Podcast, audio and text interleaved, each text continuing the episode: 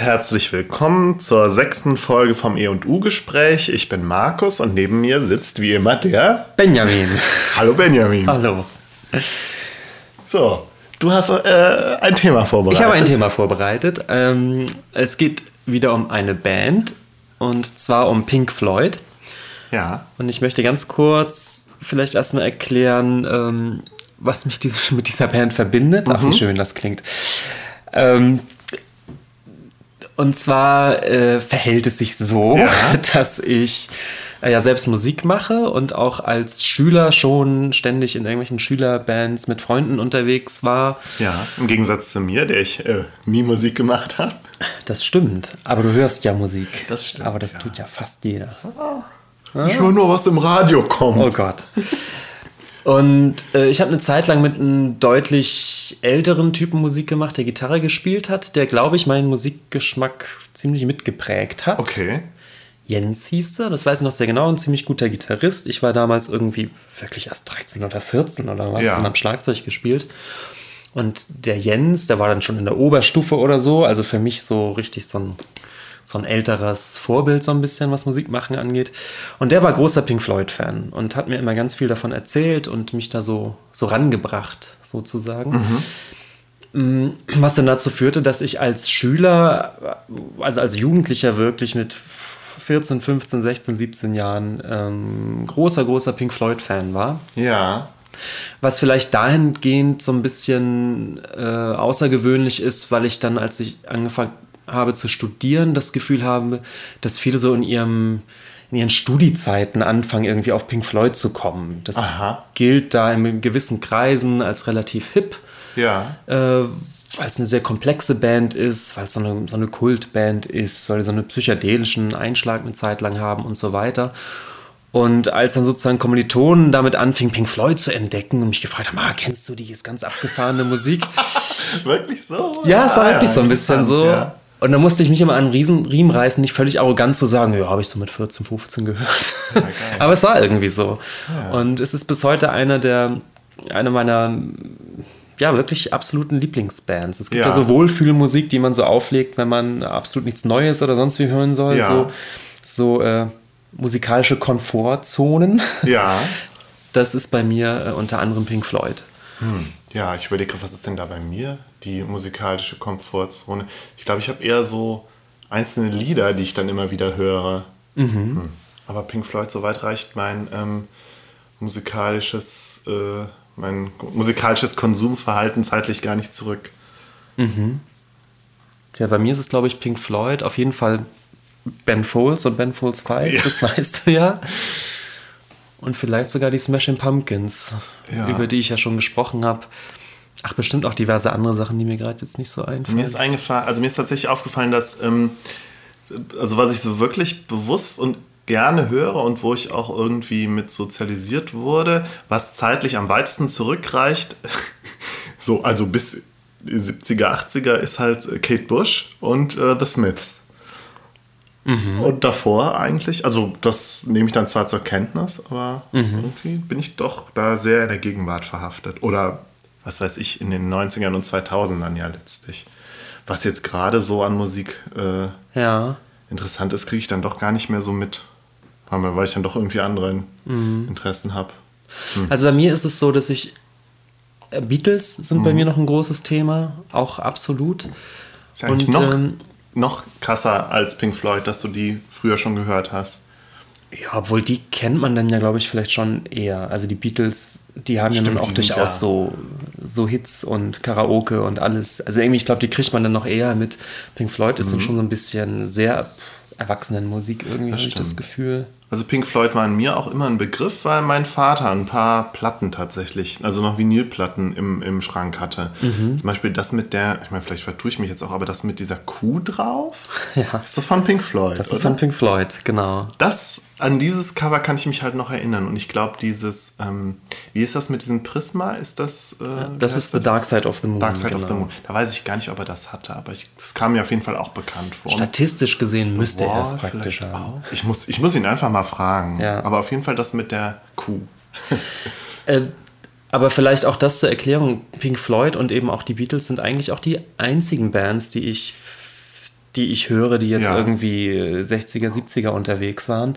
Das heißt, ich bin eigentlich kein, überhaupt kein Fachmann, was jetzt die Musik aus der Zeit antrifft. Ja. So, äh, gerade auch Pink Floyd, was ja dann irgendwie so, so Klassik-Rock oder so, da gibt es ja durchaus auch viele andere Bands, äh, die frühen Genesis und ich weiß es nicht, Led Zeppelin oder, oder irgendwas, ähm, kenne ich mich überhaupt nicht aus. Ja. Sondern das ist wirklich wie so ein, äh, wie sagt man, wie so eine, es ist so singulär bei mir. Es ist irgendwie Pink Floyd, weil es Inselbegabung. es ist ein, ein Inselinteresse, was, was 70er Jahre Musik antrifft. genau. Ähm, Pink Floyd haben ja nun doch echt jetzt, die Gründung war äh, 1965 und dementsprechend, die gibt es ja immer noch, ähm, ist irgendwie klar, dass ich schlecht die ganze Bandbiografie hier Ja, so durchhecheln ja. kann, sondern ich kann allerhöchstens sozusagen einzelne Phasen äh, aufmachen, die ich Ah, kurz ja. erklären könnte und so ein bisschen erzählen, wofür die meiner Meinung nach so stehen, was die so Mhm. besonders macht und weswegen die auch bis heute, glaube ich, doch extrem relevant sind. Das ist Okay. so eine Band, auf die auch extrem viele Musiker immer wieder rekurrieren. Ja. Ähnlich wie die Beatles eigentlich auch. Ähm, und es ist eine dieser, dieser großen, großen Rockbands, die für Rockmusiker, glaube ich, an Relevanz überhaupt nicht verlieren. Also doch die viele junge Musiker, wie gesagt, irgendwann im Laufe ihres Musikerdaseins plötzlich für sich entdecken und sagen, meine Ja. Güte, ist das gut. Und ich glaube, da sind die relevanter als, jetzt kommt direkt das heiße Eisen, als zum Beispiel die Rolling Stones, die für so ein bestimmtes Lebensgefühl ja. gelten. Ah ja, ja. Wo ich aber das Gefühl habe, dass für viele Musiker die Stones jetzt kein Riesenthema sind. Also die, ja, die stehen für so eine bestimmte Art von Bluesrock, die aber auch andere Bands, glaube ich, machen. Ja, vielleicht, dass die Rolling Stones tatsächlich für eine, für, eine, für eine Jugendkultur oder überhaupt für die ganzen 60er, 70er Jahre viel, also Total. ziemlich relevant waren. Vielleicht auch relevanter als die Beatles, könnte man das sagen? Vielleicht nicht unbedingt. Tja. Ja, oder zumindest, dass sie halt das, dass sie vielleicht musikalisch, also wenn man nur auf, nur auf sozusagen die Noten guckt, nicht, nicht so relevant waren, aber für alles andere dann vielleicht schon. irgendwie. Also Beatles und Stones sind vielleicht echt so ein Thema, was wir sogar mal machen, weil ich. Okay, da weiß ich allerdings natürlich auch Beatles nichts drüber. Das heißt, verehre musst ich wirklich. Ja. Und das ist wirklich ein interessantes Thema. Ich finde die, die Stones musikalisch nicht besonders interessant. Ich glaube, die sind wirklich als Kulturphänomen viel interessanter Ja. und da vielleicht auch prägender für vieles als die Beatles. Ich weiß es nicht, aber musikalisch finde ich den Vergleich also so also fast lächerlich, Ja. muss ich sagen. Also da sind die Beatles äh, um so vieles besser und vielschichtiger. Ich weiß nur, dass mein Musiklehrer früher auf dem Gymnasium, den ich eigentlich nie mochte, aber der, äh, das, das, was ich so in Erinnerung habe, dass der die Beatles auch sehr verehrt hat und auch immer deren Relevanz unterstrichen hat. Und haben wir gesagt ja, eigentlich sind die Beatles, das, was sie damals gemacht haben, das ist eigentlich für die äh, Musikgeschichte genauso relevant wie, was weiß ich, Beethoven oder so. Ah ja, interessant. Ja. Aber es ist so ein bisschen so. Also mir, mir tut es fast immer leid, wenn Leute nur so diese, so Obladi, Oblada oder Ja, sowas ja. kennen, weil es gibt so ein paar alberne, gefällige äh, Sachen. Und ähm, da steckt aber noch so viel mehr drunter, wenn man Ja. die, die ganzen Alben und die, die Sachen wirklich kennt. Und ähm, aber es ist ein anderes Thema. Okay. Weiter mit Pink- Floyd. Wir haben auch eine Verbindung zur letzten Folge, weil der Jodorowsky ja Pink Floyd auch äh, dafür gewonnen hat, ähm, die Musik für den ähm, Planeten der Atreides zu schreiben, der übrigens Kaladan heißt. Ich habe nachgeguckt. Ah, okay, ein Mhm. kleiner Nachklapp. Ja. Und ich kann noch ergänzen, äh, um noch eine kleine Brücke zu bauen, dass es zumindest gerüchteweise hieß, Pink Floyd sei im Gespräch gewesen, die Musik zu 2001 Odyssee im Weltraum zu machen. Ja. Was, glaube ich, wirklich nur ein Gerücht ist, aber es ist anscheinend zu der Zeit so naheliegend, Ja. ähm, Pink Floyd als die große Space Rock Opera Band. Es ist einfach so naheliegend, dass die natürlich eigentlich zu 2001 hätten die Musik machen müssen, dass dieses Gerücht äh, beständig weitergetragen wird. Ich, ich glaube ehrlich gesagt, es war, war nie wirklich im Gespräch. Okay. Aber zeigt vielleicht vieles über den, über den Status von Pink Floyd. Und, äh, aber gut, darum soll es jedenfalls heute gehen. So, du hast jetzt eine Liste vor dir ähm, von, also es ist die Diskografie. Es ist im Prinzip hauptsächlich die Diskografie, ähm, anhand der ich hoffe, ich in der Lage bin, Ja. äh, kurz zu sagen, worum es geht. Okay. Ich werde aber, wie gesagt, auf die Einzelalben bis auf eben so ein paar Special-Alben nicht, nicht eingehen. 1965 äh, gründen sich Pink Floyd in London. Die Startbesetzung ist äh, Sid Barrett, Roger Waters, Richard Wright, Nick Mason. Das sind alles Briten. sind alles Briten. Ähm, Sid Barrett Gesang und Gitarre und in der Anfangszeit eben auch Hauptsongwriter. Roger Waters am Bass, Richard Wright am Keyboard und Nick Mason am Schlagzeug. Und äh, Waters und Barrett kennen sich sogar noch aus der Schule. Ja. Ich glaube, die sind, die kommen aus Cambridge ursprünglich, kennen Ja. sich aus der Schule. Ähm, ähm, und äh, Nick Mason und Richard Wright, äh, die beiden lernen Roger Waters im Architekturstudium kennen, als Ja. Studenten. Und die vier gründen dann eben äh, die Band äh, Pink Floyd. Die sind alle äh, Architekturstudenten, oder? Äh, Waters, Wright und Mason auf jeden Fall. Barrett weiß ich Das nicht ist auch ganz interessant. genau. Ausgerechnet Architektur. Ja. Ja, ja, also so ein bisschen schon. Wär, ähm, Also irgendwie habe ich gerade im Kopf, ja, passt irgendwie. Ich kann es auch nicht festmachen, aber es ist irgendwie. ja, die sind schon so ein bisschen sophisticated. So, so Ja, und so ein, weiß ich nicht, so ein bestimmter Bombast. Ich meine, ist auch Quatsch, Architektur jetzt mit, äh, direkt mit Bombast in Verbindung zu bringen, aber. Ja. Es gibt ebenfalls in den späteren, wirklich komplexen Alben gibt es tatsächlich so einen Hang zu sehr ausgefeilten Songstrukturen. Und es ist also nicht nur du hast, hast das mal versucht zurückzuführen auf dieses Architekturstudium, also dieses, dieses strukturelle Denken. Plump, oder ich- plumper Bezug wäre natürlich bei The Wall, ne? Oh, das ist schrecklich. Okay, ich, ich höre dir jetzt weiter zu. Okay. Ähm, in dieser Anfangszeit ab 65 äh, machen die sich hauptsächlich einen Namen als psychedelische Liveband. Ähm, die kommen wirklich mittendrin in diese, in diese Underground-Zeit in London, wo äh, so eine LSD-geschwängerte Hippie-Drogenkultur so ein bisschen abgefahrene Live-Auftritte mit, mit, mit seltsamen Lichtspielen und so weiter. Und Pink Floyd waren, glaube ich, in dieser Anfangszeit eher so als abgefahrene, coole Liveband unterwegs. Ähm, und äh, 1967 kommen dann die ersten Singles raus von denen. Das erste Album, The Piper at the Gates of Dawn. Aha, ja. Ähm, und äh, in, in dieser Zeit ähm, passiert nun schon die erste Tragödie ja eigentlich direkt schon Ja. äh, in diesen Anfangsjahren, nämlich dass Sid Barrett sich äh, eigentlich sehr zeitgemäß als Rockstar oder als kommender Rock- Rockstar sich äh, mit Drogen ziemlich abschießt. Okay. Und das ist zu der Zeit vor allem LSD. Aha. Und Barrett wird heute auch immer noch beschrieben als unglaublich charis charismatischer, also prädestinierter Rockstar Ja. eigentlich. Also ein, ein ausgeflippter Typ, der aber super Songs schreibt, der auf der Bühne wahnsinnig charismatisch ist. Ähm, unter anderem vielleicht auch, weil er eben, eben Drogen nimmt, das gehört irgendwie alles dazu und er lebt eigentlich genau das, was man zu der Zeit, glaube ich, von so einem, von so einem coolen Londoner Underground-Szene, Rockband-Typen erwartet. Und das Ganze endet dann aber wirklich ganz tragisch. Ähm, also ich habe vor kurzem noch ein Interview gehört, ich weiß nicht, von irgendeinem Zeitgenossen, der sagt, es war wirklich, dass er richtig in diese Drogen so reingeschlittert ist, dass er zunehmend nichts mehr gebacken bekommen hat. Also es gibt dann Auftritte, wo er im Prinzip nicht mehr in der Lage ist, Gitarre zu spielen, sondern nur noch auf der, auf der Bühne steht und, äh, und wirklich apathisch ins, ins Ja. Leere stiert. Und es gibt dann wohl den Moment, das auch ein Zeitgenosse beschreibt, wo er wohl irgendwie eine Art von LSD-Überdosis hatte oder so und wo wirklich von einem Tag auf den anderen wie so ein Licht ausgeknipst war.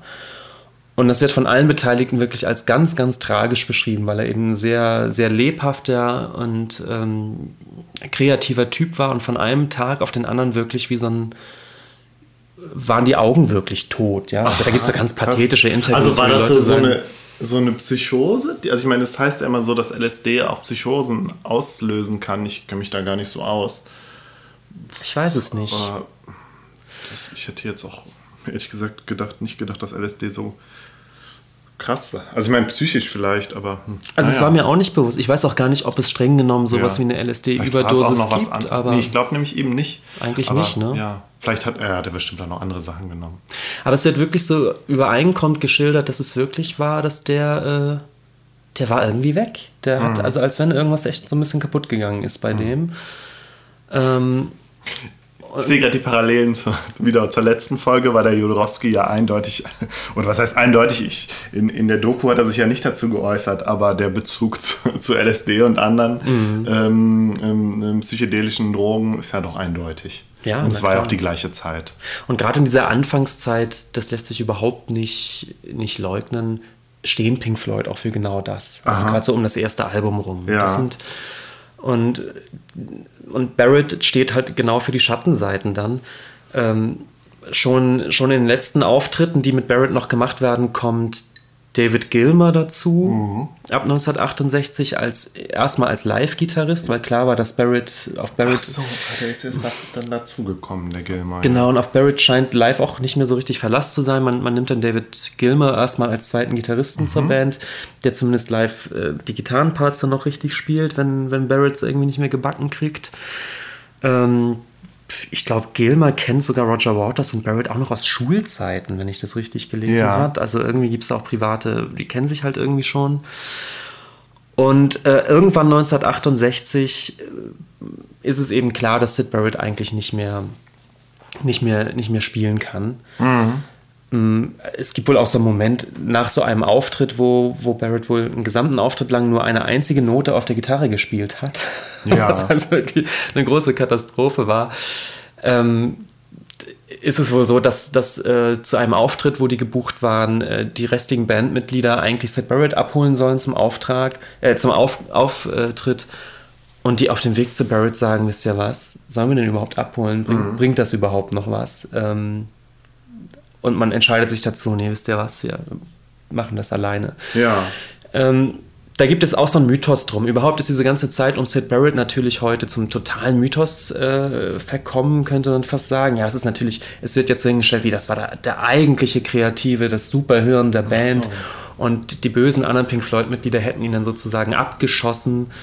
Und tatsächlich scheint diese Sid Barrett-Geschichte eine Art bandinternes Trauma zu sein, weil, äh, weil sich die Mitglieder schon auch ähm, so eine Art Mitschuld geben. Erstens überhaupt, dass es so weit gekommen ist, dass Barrett sich so dermaßen drogenmäßig abknallen konnte. Also ja. warum hat das keiner der Bandmitglieder so ein bisschen früher gesehen, was da passiert? Und eben auch die Entscheidung, Barrett im Prinzip vor die Tür zu setzen die natürlich bei der Labilität von Sid Barrett zu der Zeit ähm, nicht gerade zu einer Verbesserung beigetragen ja. hat, sondern danach war irgendwie so alles so ein bisschen aus. Also der hat sich auch gar nicht mehr gefangen. Und es gibt dann Leute, die sagen, naja, man hätte den ja so ein bisschen mit der Band auch resozialisieren können und ja. so weiter, so ein bisschen auffangen können. Die Mühe hatten sich die anderen Floyd-Mitglieder zu der Zeit einfach nicht gemacht. Ich meine, das sind natürlich auch junge Leute, die haben so ein bisschen an ihrer Karriere gestrickt. Und mit Barrett ging es einfach irgendwann nicht mehr das Ganze ist inzwischen so ein, so ein Mythenknäuel, ja. Mhm. Also Sid Barrett als das eigentliche Genie und alles, was danach kommt, ist dann Nachgeplänkel. Ja. Das Ganze ist lächerlich, wenn man weiß, was danach kommt. Aber es gibt so Leute, die daran so ein bisschen beharren, ja, genau. Also Sid Barrett, großes Thema als das eigentliche Genie der, der 60er Jahre. Ja. Kann ich so nicht sehen, weil die eigentlich spannende Musik kommt erst danach. Also das, was Barrett gemacht hat als Hauptsongwriter auch, war meiner Meinung nach so ein bisschen hippie-mäßig. Also ja. wären die auf der Spur geblieben, wären die nie so groß geworden. Ähm, Im gleichen Jahr 68, also im gleichen Jahr, wo man Barrett vor die Tür sitzt, äh, erscheint das zweite Album, Saucer Full of Secrets, wo Barrett wohl noch einige Songs mitgeschrieben mhm. hat, wo David Gilmer aber dann als Gitarrist und zum Teil auch als Sänger dann schon zu hören ist. Und ähm, ab da teilen sich dann Roger Waters als Bassist und David Gilmer als Gitarrist auch die Lead Vocals. Ja. Es gibt immer so einen, so einen Anteil von Songs, die, die, die Waters singt und einen Teil, den Gilmer singt. Ähm, noch ganz kurz zu Barrett vielleicht, bevor wir das Thema dann so verlassen. Barrett machte 1970 noch zwei Soloalben. Ja. Wo wohl die Pink Floyd-Mitglieder ihm wohl auch so ein bisschen helfen, obwohl eigentlich klar ist, dass es schwierig ist, mit ihm eigentlich zu arbeiten. Und danach ähm, zieht sich Barrett komplett aus dem öffentlichen Leben zurück, mhm. ist wohl auch wirklich im Prinzip arbeitsunfähig und ähm, lebt so in seiner eigenen Welt, zieht wohl zu seiner Mutter ja. nach Cambridge zurück.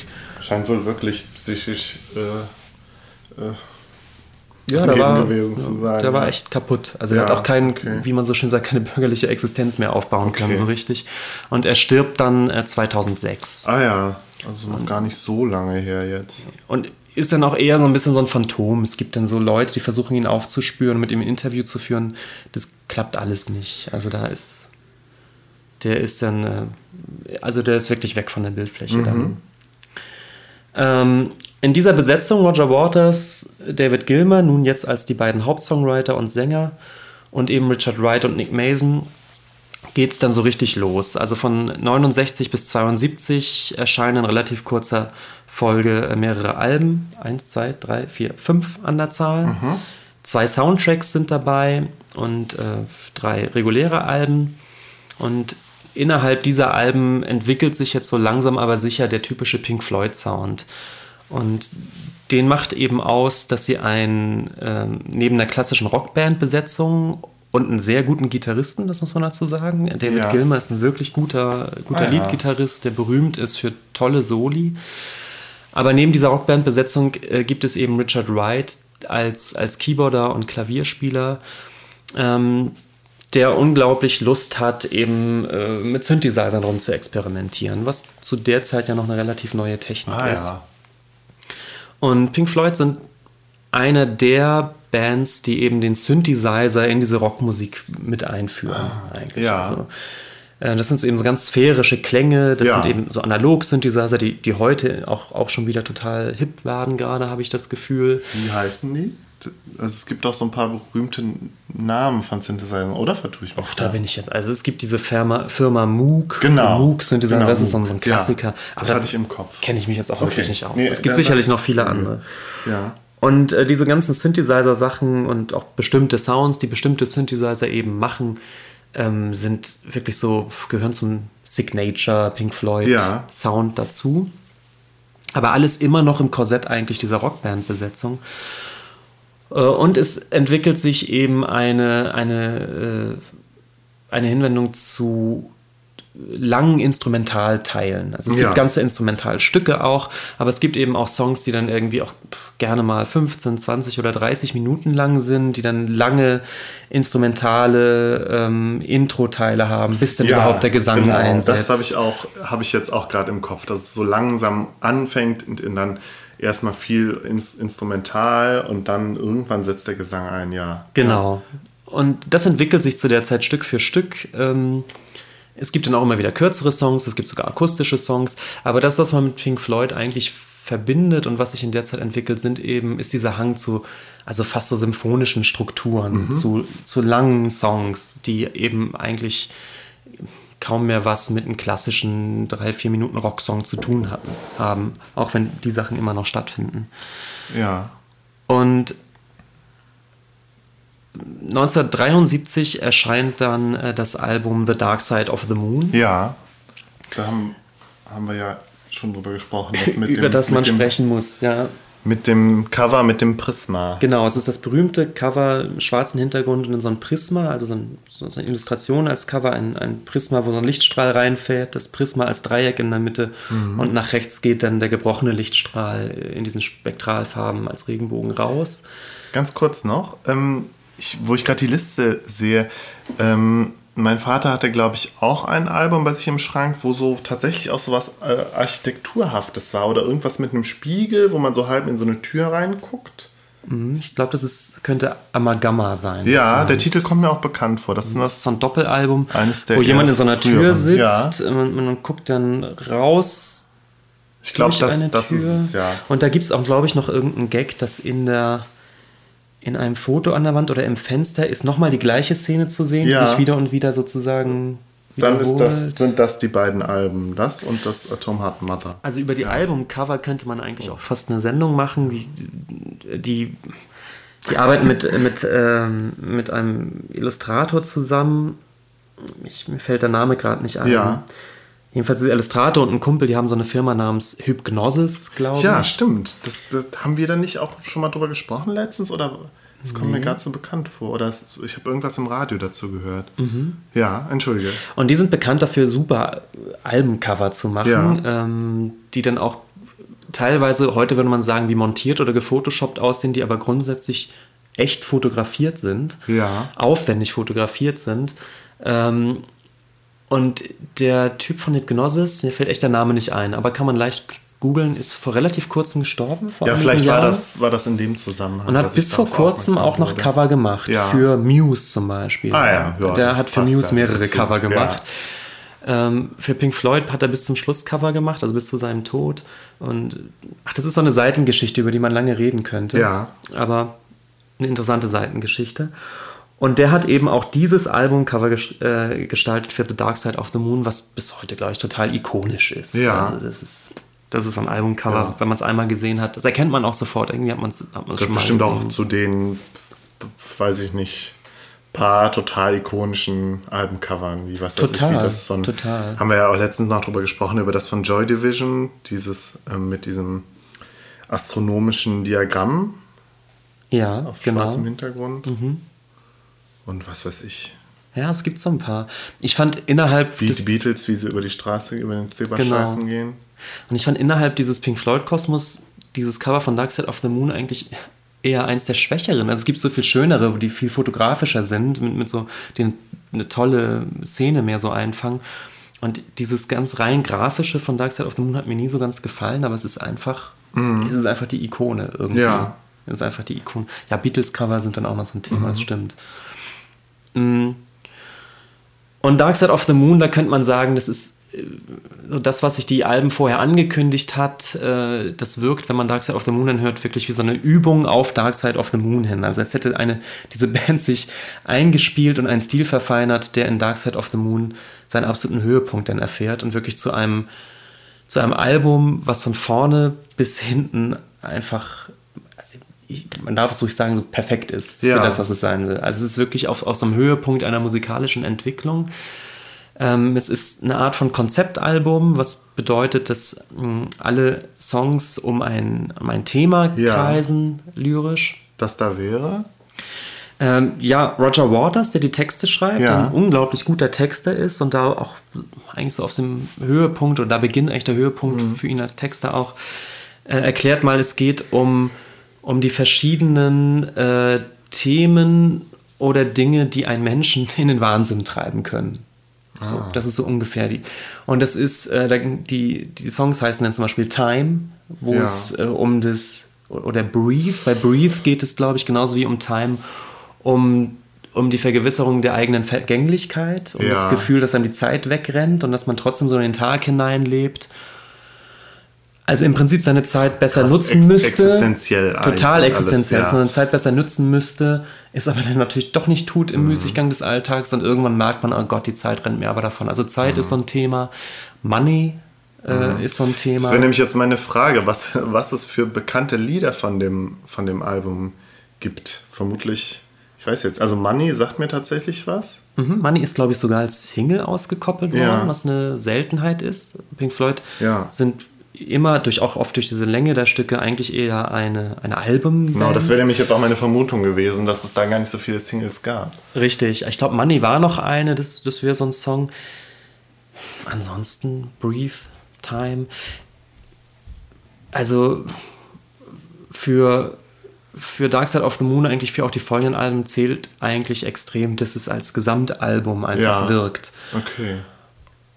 Ähm, es gibt auch hier äh, vereinzelte Instrumentalstücke. Es gibt einen Song, der ganz äh, wunderschön ist, der ähm, auf Klavier hauptsächlich basiert, wo der Gesang aus, äh, ja, im Prinzip ohne Worte besteht, wo eine Sängerin, so eine Soul-Sängerin, einfach so Soul-Schnörkel drüber singt.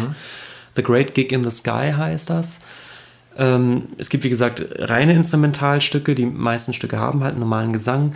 Es gibt so einen Aufbau, der mh, am Anfang gibt es so eine Art Reprise, wo der Teil des, e- ein, wo die dritte Strophe des ersten Songs später im Album auftaucht. Ja, also wo so ja. ein Song gesplittet wird, dazwischen kommt ein anderer, ein anderer Song. Ah, ja. Es gibt ein Intro und ein Outro, was inzwischen auch total ikonisch ist, was aus äh, Herzklopfen besteht. Es fängt an mit so einem Ja. mit so einem bumpernden Herz, was so, was so langsam eingefadet wird und genauso endet das Album auch.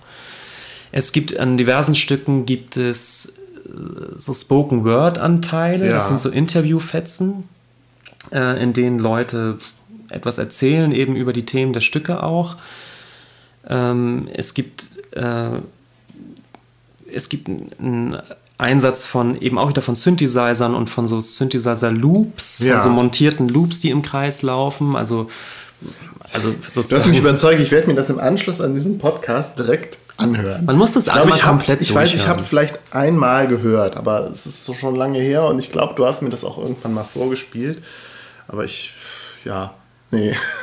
Und ich glaube, was das Album so wahnsinnig gut macht, sind eben nicht nur die Texte und es sind nicht nur die Songs an sich, die einfach, einfach schön sind, sondern es ist zu einem großen Teil auch die, die perfekte, ausgewogene Produktion.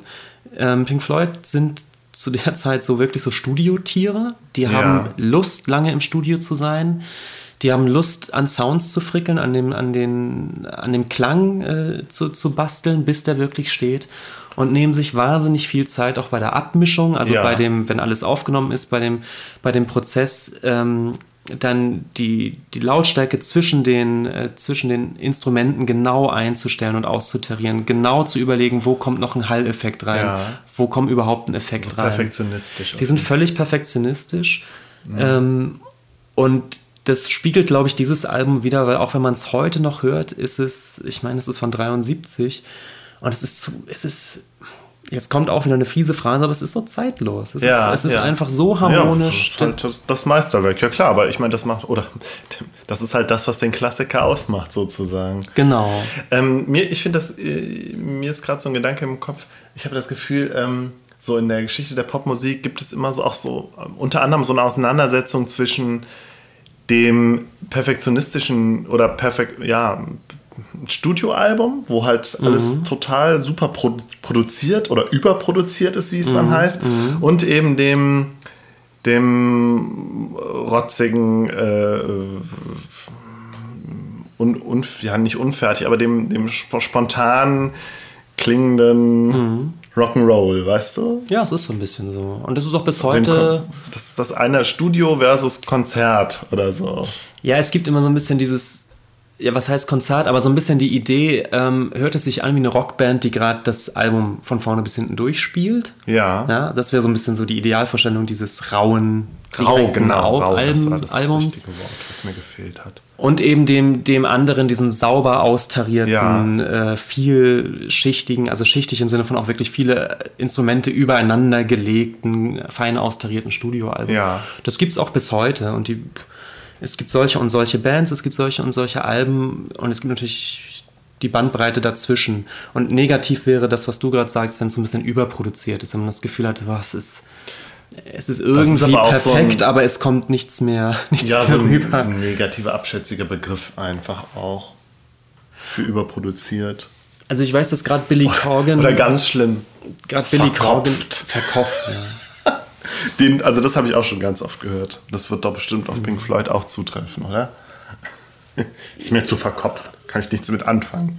Ach, den, den, das gibt's bestimmt bei Pink Floyd, aber Ja.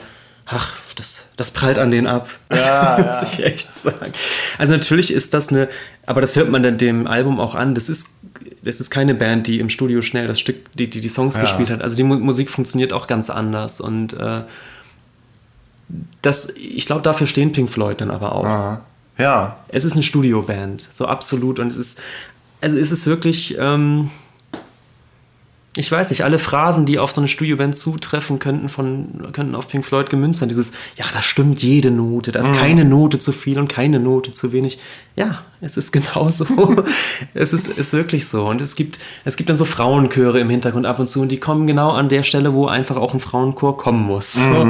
Und da, wo sich Stücke zurückhalten müssen, wo dann eben wirklich mal nur das Klavier spielt für eine Ja. Weile, ja, da passt es dann aber auch genau so. Und da will man, man vermisst nichts an irgendeiner Stelle. Man sagt zu keiner Stelle, ach, da jetzt Streicher wären schön. Da, wo Streicher sind, sagt man, ja, perfekt, da müssen sie sein, ohne dass sie zu viel sind.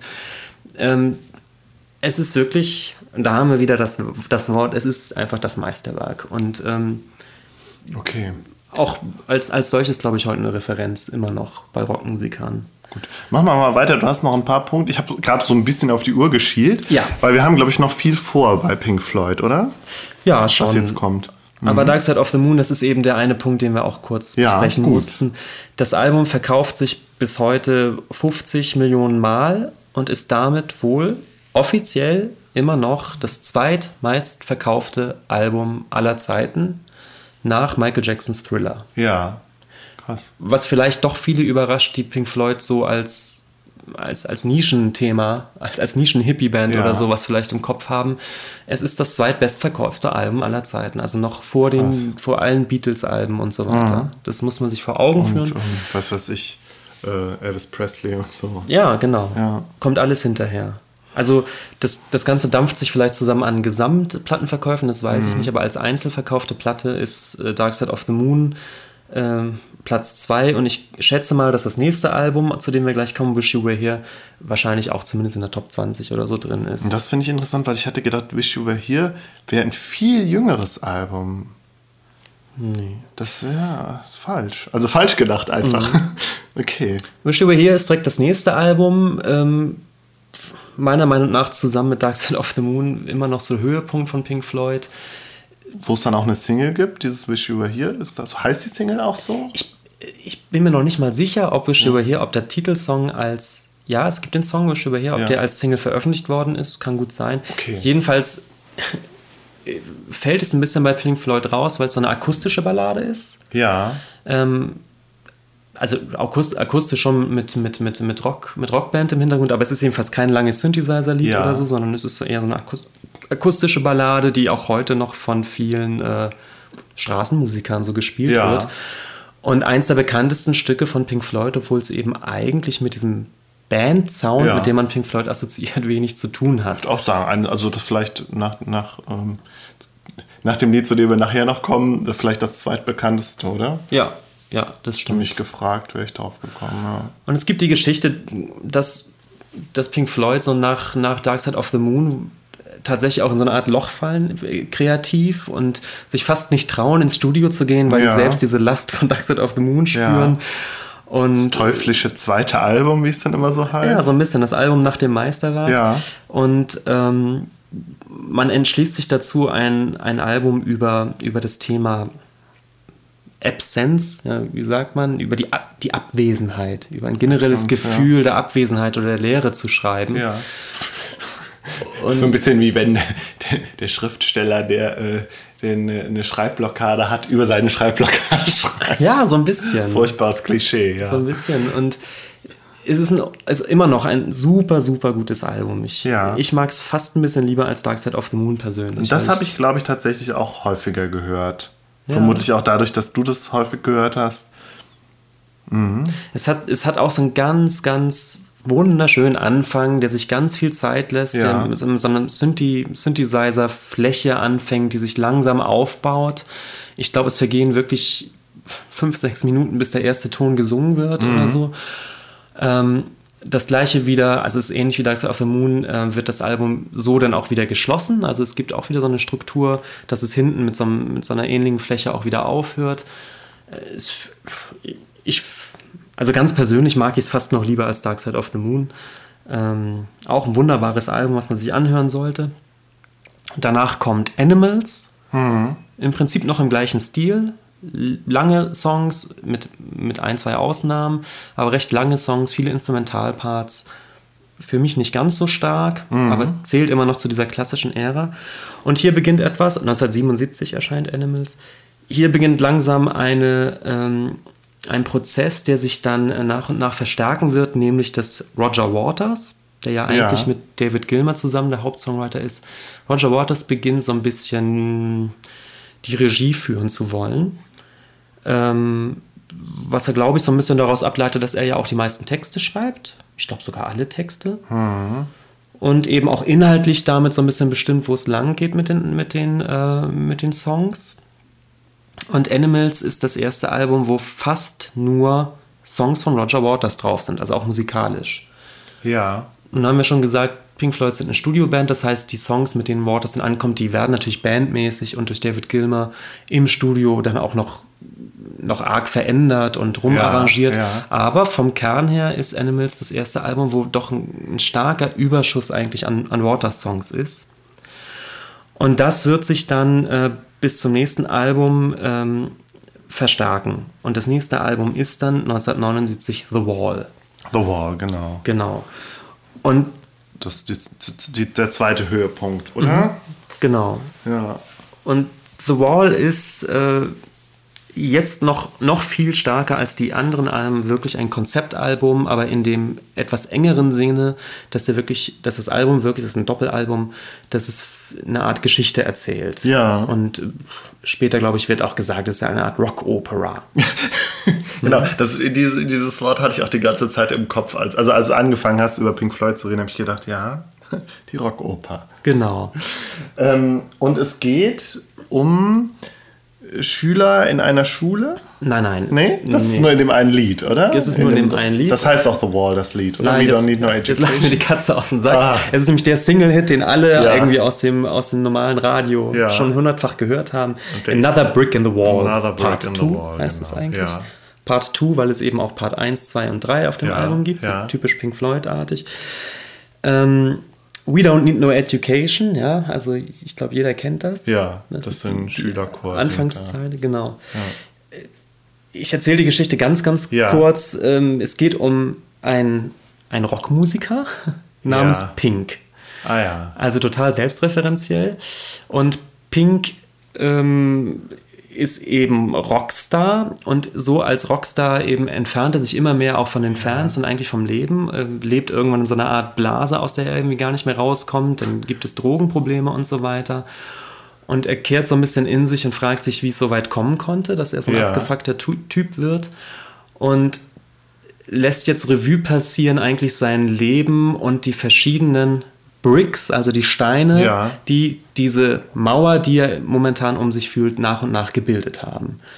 Das heißt, jeder seine, seine Station, seine Kindheit, die bestimmt ist von einer, einer über, äh, wie sagt man, einer, einer überprotecting Mother. Ja, ähm, überbehütend. Einer überbehütenden Mutter, äh, ein Vater, der im Krieg gestorben ist, den er nie mhm. kennengelernt Absent, hat. Absent Father. Genau. Und eben auch den, den schlimmen, schlimmen Lehrer, Ah, ja. die ihm Schlimmes angetan haben. Die Lehrer und die Schüler, die ihn nicht mochten. Vor allem aber eben die Lehrer als, als, als Überfiguren, die Ja, ihn das klein sind doch dann gehalten die, haben. die Hämmer, oder? Ach nee, Quatsch, die Hämmer, oder? Sind das die, das in dem Video marschieren doch so Hämmer.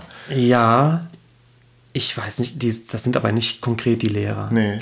Ähm, Aber erzähl erst. und, und all diese Stationen sozusagen, jede dieser Stationen oder diese Erfahrungen sind another brick in the wall.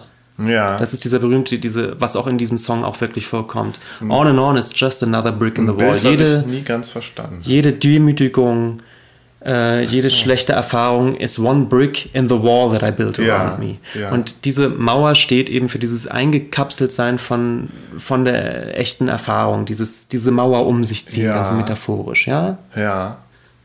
So, Also wieder so ein ganz existenzielles Ding, was Völlig. da. Ja. völlig. Aber das hatte jetzt nie ähm, explizit mit dem mit der Bandgeschichte und mit Sid Barrett zu tun. Mit Sid Barrett hatte das überhaupt nichts zu tun. Es hat eher was mit der Erfahrung zu tun, die Pink Floyd sammeln auf ihren auch übrigens legendären großen, großen Tourneen, Ja. die immer größer waren, bis hin wirklich zu diesen Stadiontourneen. Ja. wo Waters sagt, ihm kommt denn das Publikum mehr und mehr vor wie so eine völlig anonyme, brüllende Masse, Ja. die jeden Gitarrenton, der erklingt, irgendwie mit lauten Gejubel äh, äh, eben bejubelt. Mhm. Und wo er sich nach und nach fragt, was mache ich hier eigentlich? Ja, Der ne? richtige Begriff, Begriff, der da jetzt fallen müsste, ist Entfremdung. ja es ist die Entf genau. Entfremdung von sich und von, vom Publikum und Und eigentlich so gesehen ist diese, diese Mauer, also dann auch gar nicht schwer zu begreifen. Es ist wirklich die Entfremdung. Und es, das Interessante ist eben, dass in, den, in der Tour, die zu The Wall gemacht wird, ähm, dass Roger Waters da möchte, dass wirklich mit, mit den Songs Stück für Stück bis zur Ja. Hälfte des Albums sozusagen eine Mauer zwischen Publikum und Band aufgebaut wird. Ja. Das ja, heißt, ja. ja. also die gehen mit dem Album auf Tour und spielen dann auch ganz konzeptuell wirklich nur dieses Album. Ja. Also keine normale Rockshow, sondern es wird dieses Album von vorn nach hinten durchgespielt.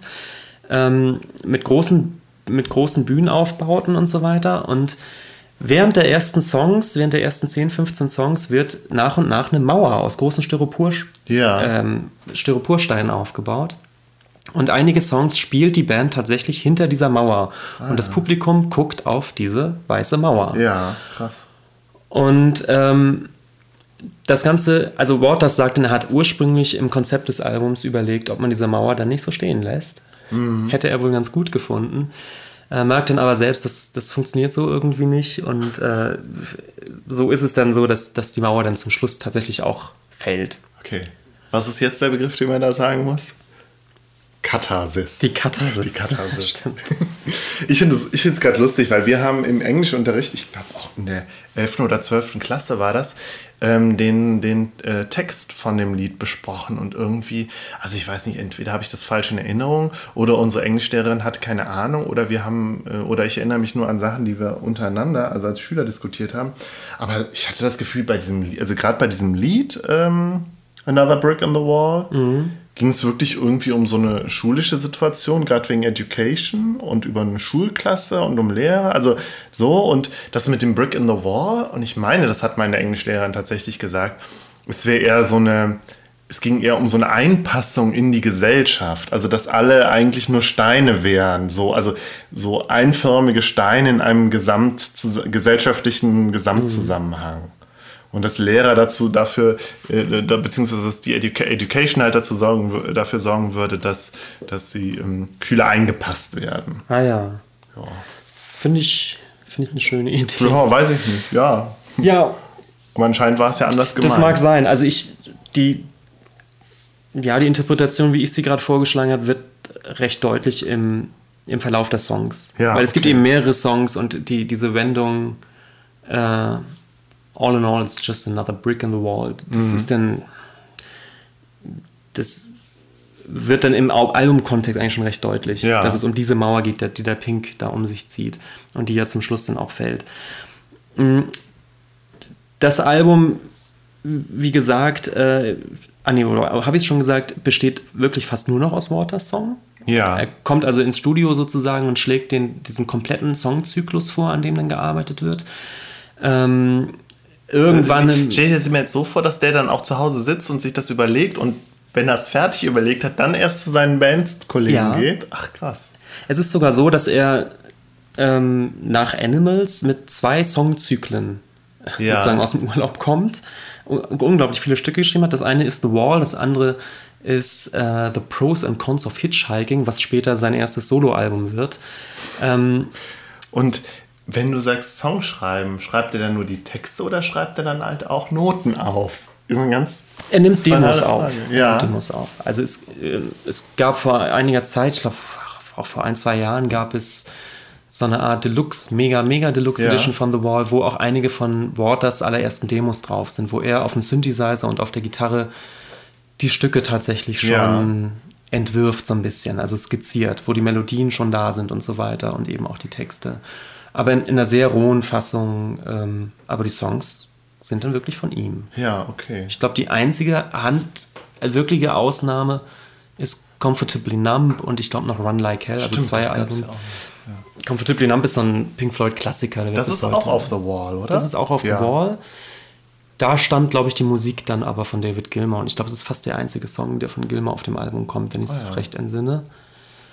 Trotzdem darf man. Also der Titel Comfortably Numb passt ja auch dann wieder zu dem, mhm. was du mir erzählt hast über Pink und wie er sich hinter der Mauer, wie er sich einmauert, einmauert, eingemauert gefühlt. Genau, und das ist ja so ein Zwiespräch. Bei Comfortably Numb mhm. singen ja im Prinzip zwei Figuren. Die eine ist Pink. Mhm und die andere ist so ein, ist so ein fieser, wie sagt man, so ein, es gibt da so einen bestimmten Namen. Also diese Art von, von Doktoren, die um Celebrities rumschwirren und die ihre Feelgood-Spritze, Dr. Feelgood, so ein Dr. Feelgood Ach, ist das. Ja, okay. Das ist die andere Figur, die sagt, ah. ah komm her, ich, ich, ich gebe dir, geb dir eine kleine Spritze, ja. dann macht's kurz Aua und dann ja. bist du wieder fit und gehst ja. auf die Bühne. Hm? Ja. So, so, das ist diese Zwiesprache. Eine Vitaminspritze, ja. Genau. Vitaminspritze. Genau.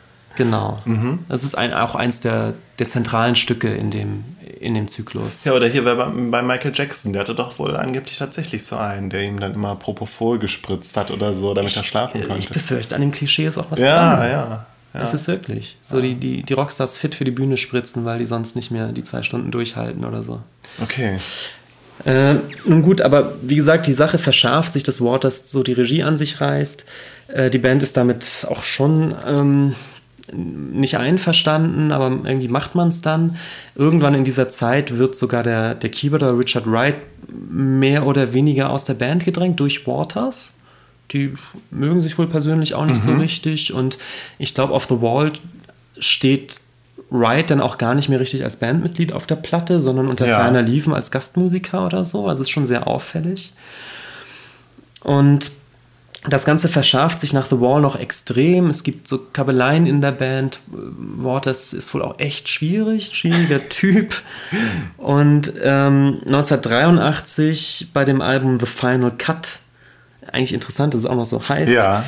gibt es dann den wunderbaren Untertitel, der hinten drauf steht, den habe ich sogar rausgeschrieben: The Final Cut, A Requiem for the Postwar Dream by Roger Waters, performed by Pink Floyd. das ist also der Status quo War Dream. 1983. By Roger Waters, performed by Ja. Pink Floyd. Ah, ja. Und eigentlich sagt dieser Untertitel so ein bisschen alles. Es ist, ähm, es ist fast ein Waters-Album, was mit Pink Floyd noch aufgenommen ist. Ähm, ich mag das Album sehr gerne, Ja. obwohl es von vielen eigentlich als fast nicht mehr als Pink Floyd-Album wahrgenommen wird, weil es eben wirklich sehr Waters ist. Es ist auch so ein Antikriegsalbum, wo er den, den Verlust seines Vaters Was waren denn da gerade für Kriege? Achso, nee, jetzt Falk- nicht um Falklandkrieg. Falk, ja, Genau, die sind Engländer. diese krasse, diese krasse Waters Scheiße ist so ein Urlinker. Ja. Und für Waters war, die, war der Falklandkrieg eine ganz komische Mischung aus äh, Katastrophe und Farce, was Ja, für viele waren. ne? Genau, genau. Ich glaube, das, das beschreibt es am besten, ja. Krass. Und Waters als Urlinker macht eben mit The Final Cut sein urpersönliches Anti- Anti-Kriegsalbum. Ja. Man muss sagen, bei The Wall spielt dieses Militärische auch eine, eine Rolle, aber auf eine sehr metaphorischen Art und Weise.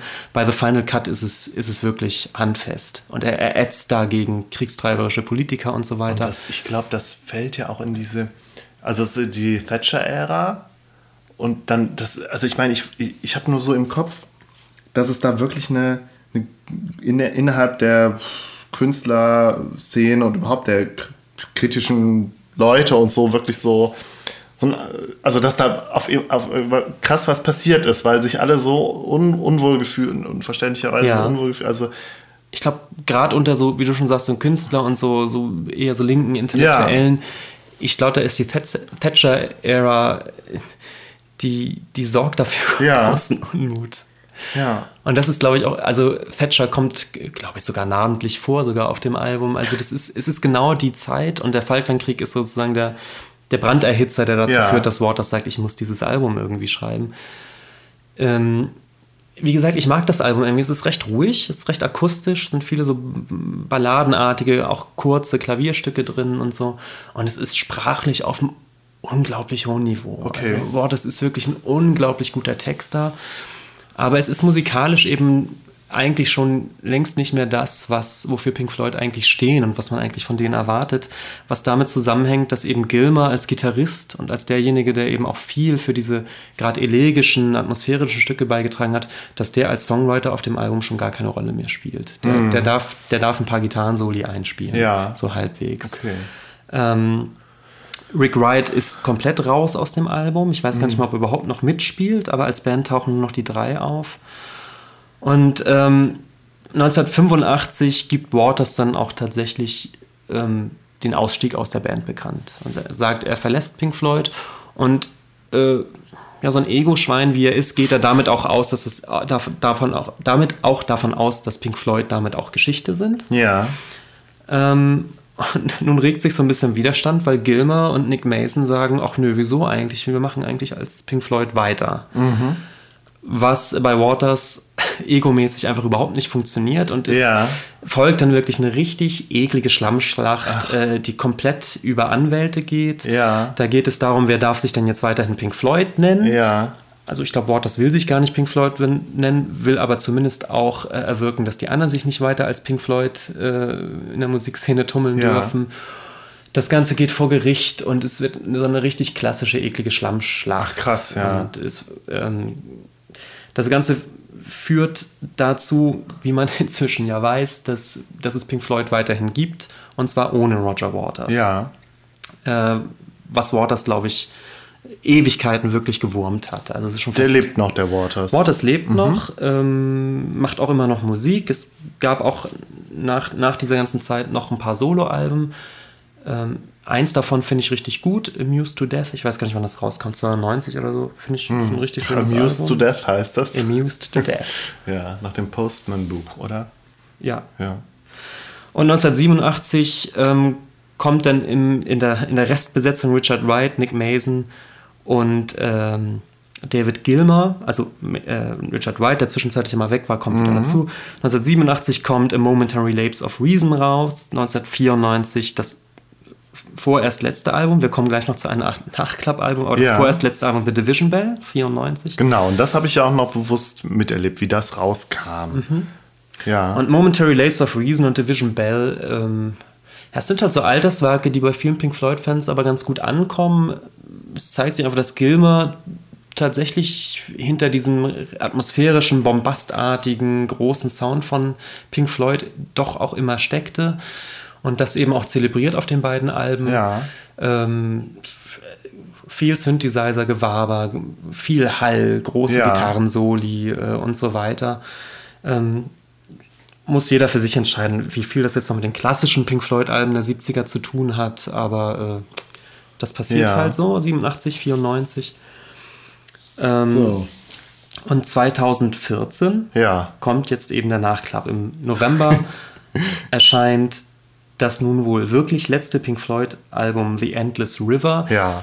was aber schon gar kein ganz echtes, klassisch eingespieltes Album mehr ist, sondern anscheinend aus Outtakes, also aus äh, übrig gebliebenem Material des äh, vorletzten Albums The Division Bell besteht.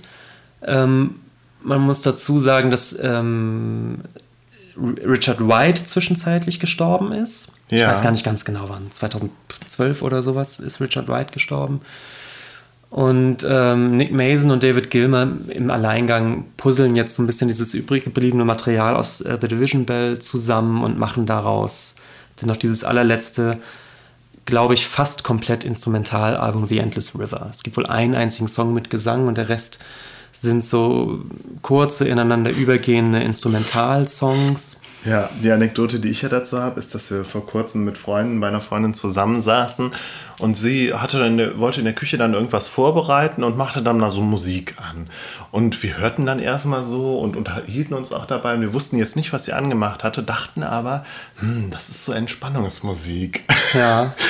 Und wir haben uns dann aber auch gefragt, ja, aber für Entspannungsmusik ist es irgendwie unangenehm laut. Also sie hat es halt auf so eine Lautstärke gestellt, wie um, um bewusst Musik zu hören. Ja. Und ja, und dann dachten wir, hm, ja, aber sie hat doch auch erzählt, irgendwas von Pink Floyd, Floyd Album. Und irgendwann fiel es uns dann wie Schuppen von den Augen. Ich Ja klar, Pink Floyd, ja sicher, natürlich. So, fängt, so fängt, fangen die Stücke an und irgendwann setzte dann, glaube ich, auch der Gesang ein. Und dann dachten wir, ja klar, hat sie das so laut gemacht, weil es ja tatsächlich Witzig. eben. Und das war das Album, Ja, oder? das war Ah, The ja. Endless River. Ja, dann ich kann es da jetzt dann äh, zugeben, ich Ja. habe das Album bis jetzt noch nicht gehört. Ja, ja. Ich habe regelrecht Angst. Ich irgendwie, ich werde es demnächst werde ich es werd mal machen, aber irgendwie, ich, also ich renne da so ein bisschen drum rum, so Ja. um den heißen Pudding. Es ist so, so richtig interessierend, Tja. tut es mich komischerweise nicht. Ähm, ich glaube, die beiden haben auch schon angekündigt, dass das wohl deren letztes Album ist. Also es gibt Ja. keine Ambition. Äh, Natürlich, seit Ewigkeiten kann man sich ja vorstellen, gibt es immer die Gerüchte, ach, vielleicht kommt Waters ja doch nochmal dazu, den gibt es ja. Ja. noch. Waters Gilmer waren eh immer die Hauptsongwriter. Warum nicht nochmal in der Besetzung ein Album auf den... denn inzwischen wieder? Oder? Nein, es gab, es gab bei irgendeiner Band-Aid-artigen Geschichte nochmal einen Auftritt Ah, von allen Vieren. Da hat Wright auch noch gelebt. Und da wurde auch sofort gesagt, ah super, dann gibt es bestimmt jetzt auch ein Album. Gibt es nicht. Und ich glaube, am besten auf den Punkt gebracht hat Waters das mal, er wurde mal wieder in einem Interview gefragt, wie sieht es denn jetzt eigentlich aus mit David Gilmer? Haben, haben sie sich eigentlich mal jetzt wieder zusammengerauft und so? Und er sagte, ja, ja, wir haben haben uns ja schon ein paar Mal gesehen und äh, haben uns auch vertragen. Es ist jetzt keine Feindschaft mehr zwischendurch.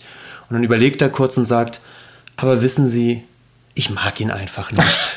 Ja, doch, stimmt, ich erinnere mich daran. Ja, okay. Und das, ich glaube, ich finde, mehr muss man gar nicht sagen. Die sind sich einfach nicht, nicht mehr sympathisch. Mhm. Nee. Die haben auch keinen Krieg mehr. Die sind inzwischen auch so ein bisschen altersweise, Ja. glaube ich. Und die, Oder altersmilde. Die, altersmilde, die tun sich jetzt nichts mehr. Das Ja. Thema ist, glaube ich, au wirklich ausgestanden.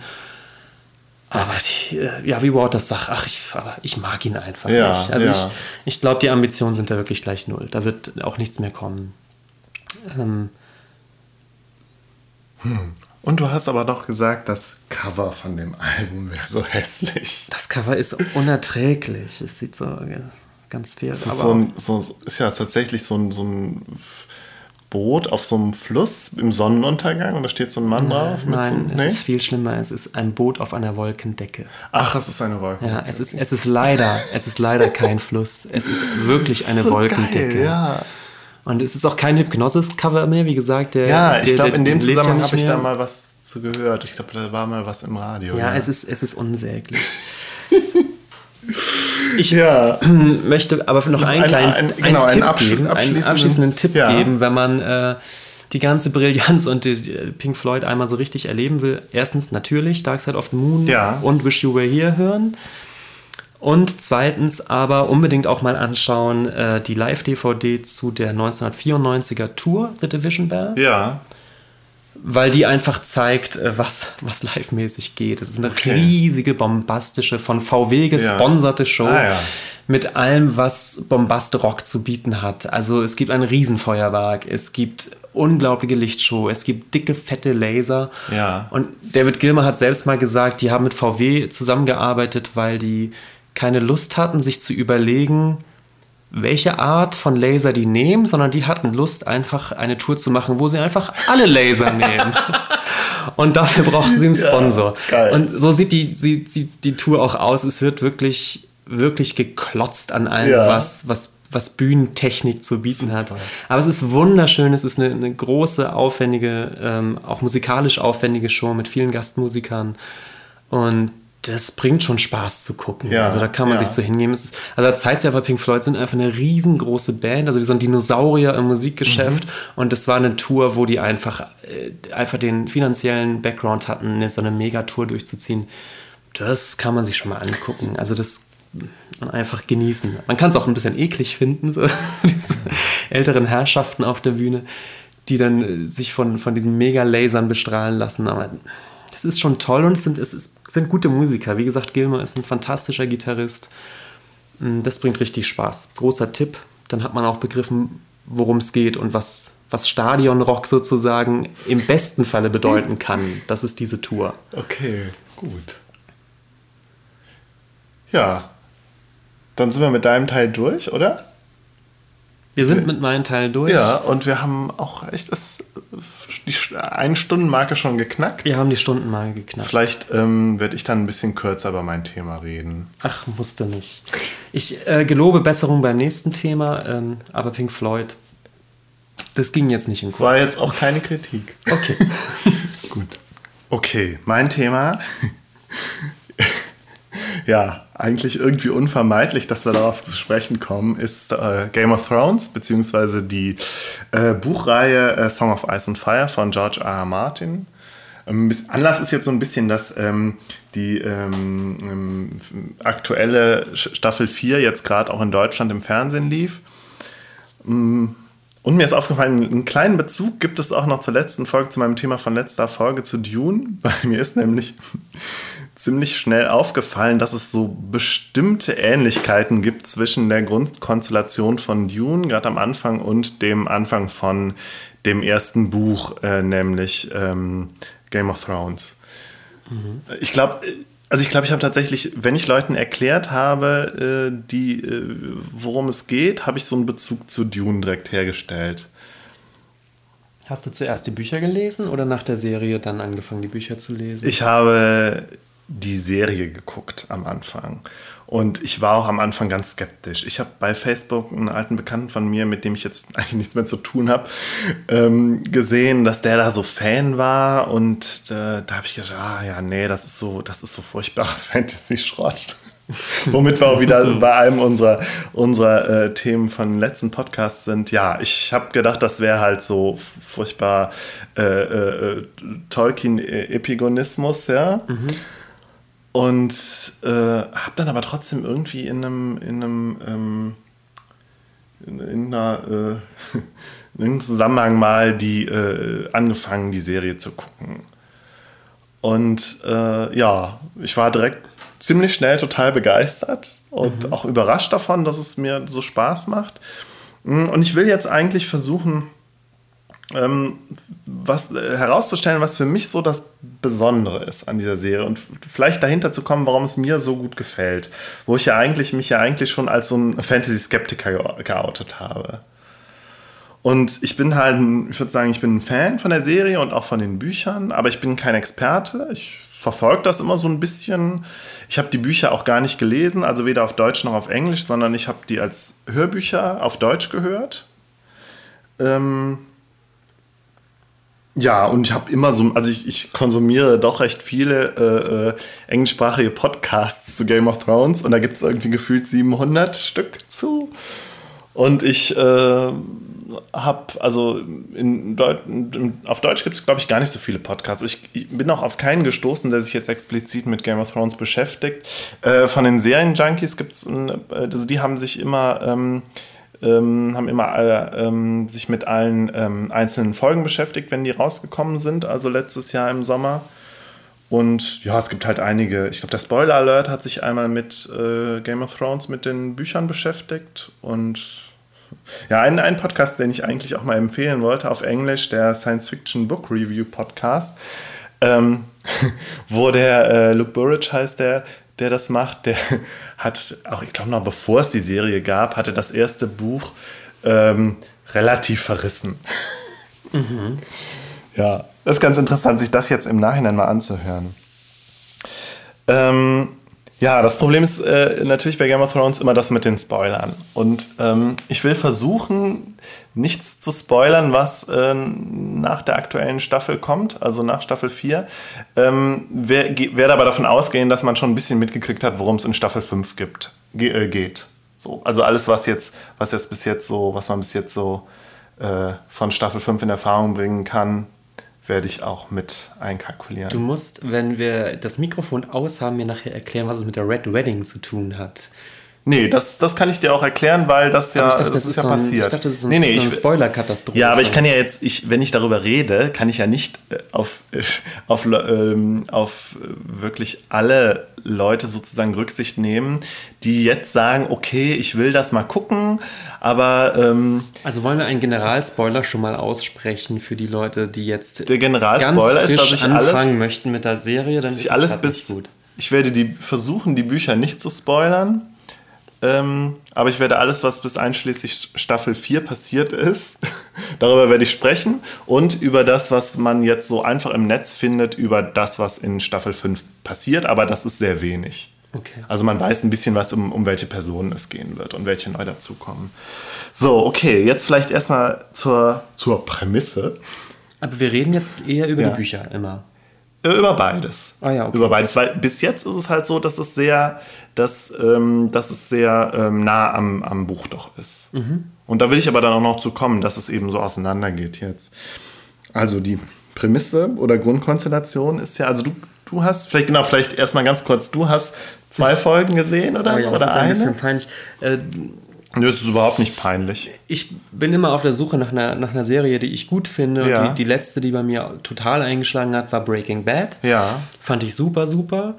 Und äh, danach habe ich gedacht, ja, jetzt fange ich dann auch mal an mit Game of Thrones. War ja, oder ist das so ein ähnlicher Erfolg mhm. irgendwie auf, auf einer ganz anderen Ebene. Ich tue mich ja eigentlich mit Fantasy nicht besonders schwer. Also ich habe nee. schon erwartet, dass mir das gefallen könnte. Habe dann aber nach zwei oder drei Folgen ist mir eigentlich peinlich zu sagen, weil ich habe mal zwei, drei Folgen, ich fand es überhaupt nicht gut. So. Kannst du denn festmachen, woran es liegt? Ich fand es irgendwie zu. Hm. Vielleicht kommen wir ja im Laufe des Gesprächs darauf. Vielleicht war mir schon, das, das klingt jetzt total verklemmt, aber ich hatte so ein bisschen das Gefühl, dass es so ein, ähnlich wie diese, was gab es denn für eine Serie, Spartacus oder Rome oder sowas, ja. wo dann auch, ach, gerne mal so, so ein bisschen äh, Sex drin war und so ein bisschen Gewalt. Ja, das, ist, das ist ja tatsächlich. Ach, das kam mir so ein bisschen, ja, weißt du, so ein bisschen. Äh, also die Serie hat in der Hinsicht durchaus ihre Issues, ja. Gerade auch Aber weißt du, wie ich meine? Das kam mir so ein bisschen billig rüber. Ach, jetzt sieht man wieder ein Tittchen. Uh, uh, uh. Und dann dachte ich, ach, so funktioniert die Serie. Oh, Ja. Schwertkämpfer und ab und zu eine Sexszene. Aha. Und ich weiß, ich tue dieser Serie komplett Unrecht damit. Aber das war mein allererster Eindruck nach zwei Folgen. Habe ich gedacht, ach nö, ist nix. Äh, Aber vielleicht muss ich noch mal ran. Ja, ich habe ja gedacht, das ist so, ähm, äh, das ist halt so, so ähm, die Leute, es, es geht so sehr irgendwie um Ehre und Helden und so und eigentlich nur darum. Und da habe ich direkt, direkt gedacht, oh nee, da kann ich, das finde ich furchtbar. Aber also eine meiner Thesen ist ja, äh, ist, ist ähm, dass es letztlich, dass dieses, dieses ganze heldenhafte und ähm, Ehrengedöns eigentlich in der ganzen Serie total dekonstruiert wird. Und schon mit dem ersten, eigentlich mit dem ersten Buch. Aber vielleicht kam mir auch kommend von Breaking Bad, vielleicht sprechen wir ja auch, über Breaking Bad sprechen wir nicht, weil es ist ja eine reine Lobhudelei, aber kommend von Breaking Bad, direkt im Anschluss hatte ich das Gefühl, die Charaktere kommen etwas flacher daher. Es war schon sehr schnell klar, wer der Sympathikus ist. Es war, es gab Bei Game of Thrones meinst ja, du? genau. Es, es Okay, gab nee, das diesen, stimmt- diesen, das jungen, stimmt nicht. diesen Nee. blonden jungen König, den alle Ja, hassen, ja. oder Prinz oder was er ist, wo Mhm. ich dachte, ach nee, ach nee, so läuft das. Und ich, ich weiß inzwischen auch, ich tue der Serie damit Unrecht. Mhm. Ja, ja, Und, ähm, ja, tatsächlich. Ja, du musst tatsächlich ähm, mit die zweite Staffel mindestens gucken, um, um das, was ich meine, also was meiner Meinung nach das Tolle an Game of Thrones ist, zu äh, wertschätzen zu können. okay. So. Okay, aber äh, also ja, ich habe jetzt nicht den Anspruch, umfassend um diese, über die über Serie und die Bücher zu sprechen, sondern einfach ein paar Sachen, die ich interessant finde und wo ich auch glaube, die das Besondere an der, an der Serie ausmachen, zumindest für mich. Darüber möchte ich sprechen. Jetzt erstmal die Grundkonstellation und Geschichte. Also es gibt, äh, es, ist, es spielt in einer Fantasy-Welt ähm, und einen Kontinent auf dieser Welt namens Westeros, der so ganz grob so ein bisschen aussieht wie Großbritannien, allerdings viel größer ist, un ungefähr die Größe von Südamerika. Und auch so sich halt äh, so von, von, also hier würde man vielleicht sagen, so von, von der, also in der echten Welt irgendwie von der Sahara bis äh, ungefähr zum Nordkap erstreckt. Ähm, und da, äh, es gibt halt ein, ein, ein, äh, ein großes Königreich, also Westeros ist ein ganzes Königreich, das nochmal unter, untergeteilt ist in, in mehrere kleine und insgesamt neun Territorien ähm, und ähm, halt so einen großen König hat und äh, mehrere, ja, man würde vielleicht sagen Herzogtümer, also ist der Bezug zu Dune, ja, aber es sind halt früher mal ein, eigenständige Königreiche gewesen. So, und letztlich geht es in der ganzen Geschichte, ja, Game of Thrones, der Titel sagt es, darum, wer der nächste König wird. So, lange hat ein, eine Dynastie geherrscht, die früher auch mal Drachen hatten und mit Drachen den ganzen Kontinent erobert hatten. Die sind aber äh, abgesetzt worden in einem, in einem Krieg. Ähm, und der neue König, der aus einer, aus einer, einer von diesen, ähm, ich sage jetzt mal Herzogtümern, ähm, kam, äh, Robert Baratheon, ähm, ist halt König im, im, zu Beginn. So. Und jetzt die, ich versuche, das erste Buch erzähle ich jetzt nur ganz kurz. Ähm, es gibt das, das Nord, der nördliche Königreich, das nördliche Herz, Herzogtum genannt der Norden. Da herrscht die Familie der Starks und der Eddard Stark, der, der Herrscher, der ähm, ähm, Herrscher des Nordens, ist halt ein alter Freund von dem König und wird halt gebeten, sozusagen der, der Prem Premierminister oder Kanzler zu werden, weil der Alte gestorben ist. Und dann muss, muss Eddard Stark halt nach King's Landing in die Hauptstadt und äh, findet, findet sich da halt, also er ist halt ein klassisch, so eine klassische Heldenfigur. Er ist halt ehrenhaft bis ins Blut und wirklich so ein, also so ein sehr, ähm, ja, so, so sehr ge ein gerechter Herrscher und so, also dieses klassische Bild repräsentiert er ist und ist auch urgut, zumindest denken wir das am Anfang. Mhm. Und naja, er kommt dann halt in, nach King's Landing in die äh, und äh, sieht sich da wieder in irgendwie in einer, einer ähm, in einer Hochburg von Intrigen und ähm, politischen Ränkespielen, mit denen, denen er überhaupt nicht gewachsen ist, die er auch furchtbar findet und ablehnt und mit den ganzen Hofschranzen da äh, das überhaupt nicht versteht, so was, was, da, was da abgeht und daran auch letztlich scheitert. Und ähm, es, es, hat sehr, sehr viel damit zu tun, dass es halt noch eine andere, sehr einflussreiche Familie gibt, nämlich die Lannisters, die, äh, den Starks äh, nicht wohlgesonnen sind und auch dem König, äh, dem Baratheon nicht wohlgesonnen ist äh, und ähm, die letztlich unter anderem dafür sorgen, dass, äh, dass äh, der, der Eddard Stark äh, des Hochverrats beschuldigt wird und am Ende, ja, tada, umgebracht wird. So. Und mit diesem Paukenschlag, mit diesem Paukenschlag endet letztlich das erste Buch und ähm, die erste Staffel, ja. Mhm. Und das ist schon krass, weil du eigentlich denkst, das ist der, der Eddard Stark ist der Held. So. Mhm. Und äh, du, du denkst, der kann den doch nicht umbringen. Das ist doch die. So. Also, ne? Und ich finde, also finde, das ist schon das krasse Statement, was George R. R. Martin macht. Er bringt nämlich seinen klassischen Helden um. Ich will nicht sagen, dass es jetzt unbedingt, also das weiß ich auch gar nicht, dass es jetzt das ähm, das tatsächlich äh, einzigartig ist in der Fantasy-Literatur, dass George R. R. Martin der Erste war, der seinen Helden umgebracht hat. Das ist ja ein bisschen so wie bei, also ich muss immer dran denken, es ist ein bisschen, ein bisschen wie bei, bei Psycho, weißt du? Du denkst am Anfang, oh, okay, worum geht's da? Die junge Frau hat irgendwie hat, äh, hat irgendwie, ist, ist eine Diebin oder so und jetzt geht es eigentlich darum und dann wird sie umgebracht und es geht um was total anderes. Ich glaube, so ein bisschen das, das hat man schon mal. So, aber es ist, glaube ich, ja. jedes Mal neu ist es gut. Ja, ja, ja. Interessant, ja. weil es selten ist. Und er ist dann halt auch noch von, gespielt von, äh, von äh, Sean Bean, der halt auch in, in ähm, Herr der Ringe den, ähm, na, wie heißt er? Boromir gespielt hat, der halt auch letztlich so eine klassische Heldengestalt ist, obwohl der Boromir auch ja ähm, schon so seine negativen Seiten hat. Ja. Mhm. Okay.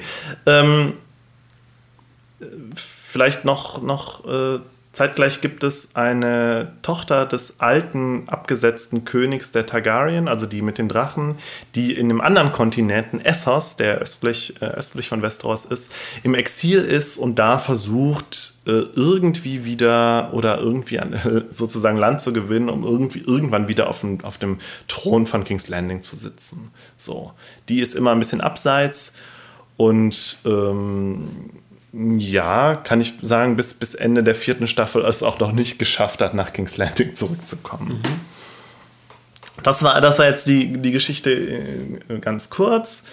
Ähm, im ersten, äh, vom ersten Band und von der ersten Staffel und ähm, bis dahin sind, ist irgendwie klar, wer, wer sind die Bösen, wer sind die Guten, ja, die Starks, äh, die Familie Stark, die dann auch sozusagen verstreut in alle, nachdem der, der, der Vater umgebracht wurde, in, in alle Lande verstreut sind und sind die Guten und die Lannisters, ja, sind halt die Bösen.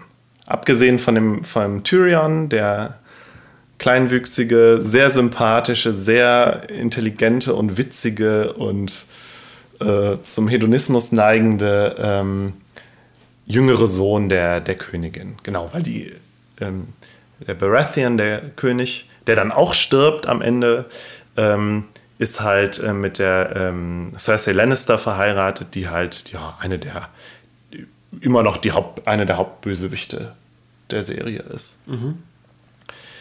Ähm, die aber ihren, ihren, ihren Bruder Tyrion, der, der, der ja, so sympathisch ist, den, den auch überhaupt nicht mag und äh, ja, eine Auseinandersetzung, die sich praktisch durch die ganze Serie zieht. So, und dann in den nächsten Büchern und Serien ja, gibt es dann eben, die, gibt's dann eben den, den Krieg der fünf Könige. Also ähm, nachdem der Baratheon-König ähm, gestorben ist und der Eddard Stark halt auch, gibt es halt einen Kampf um die Thronfolge.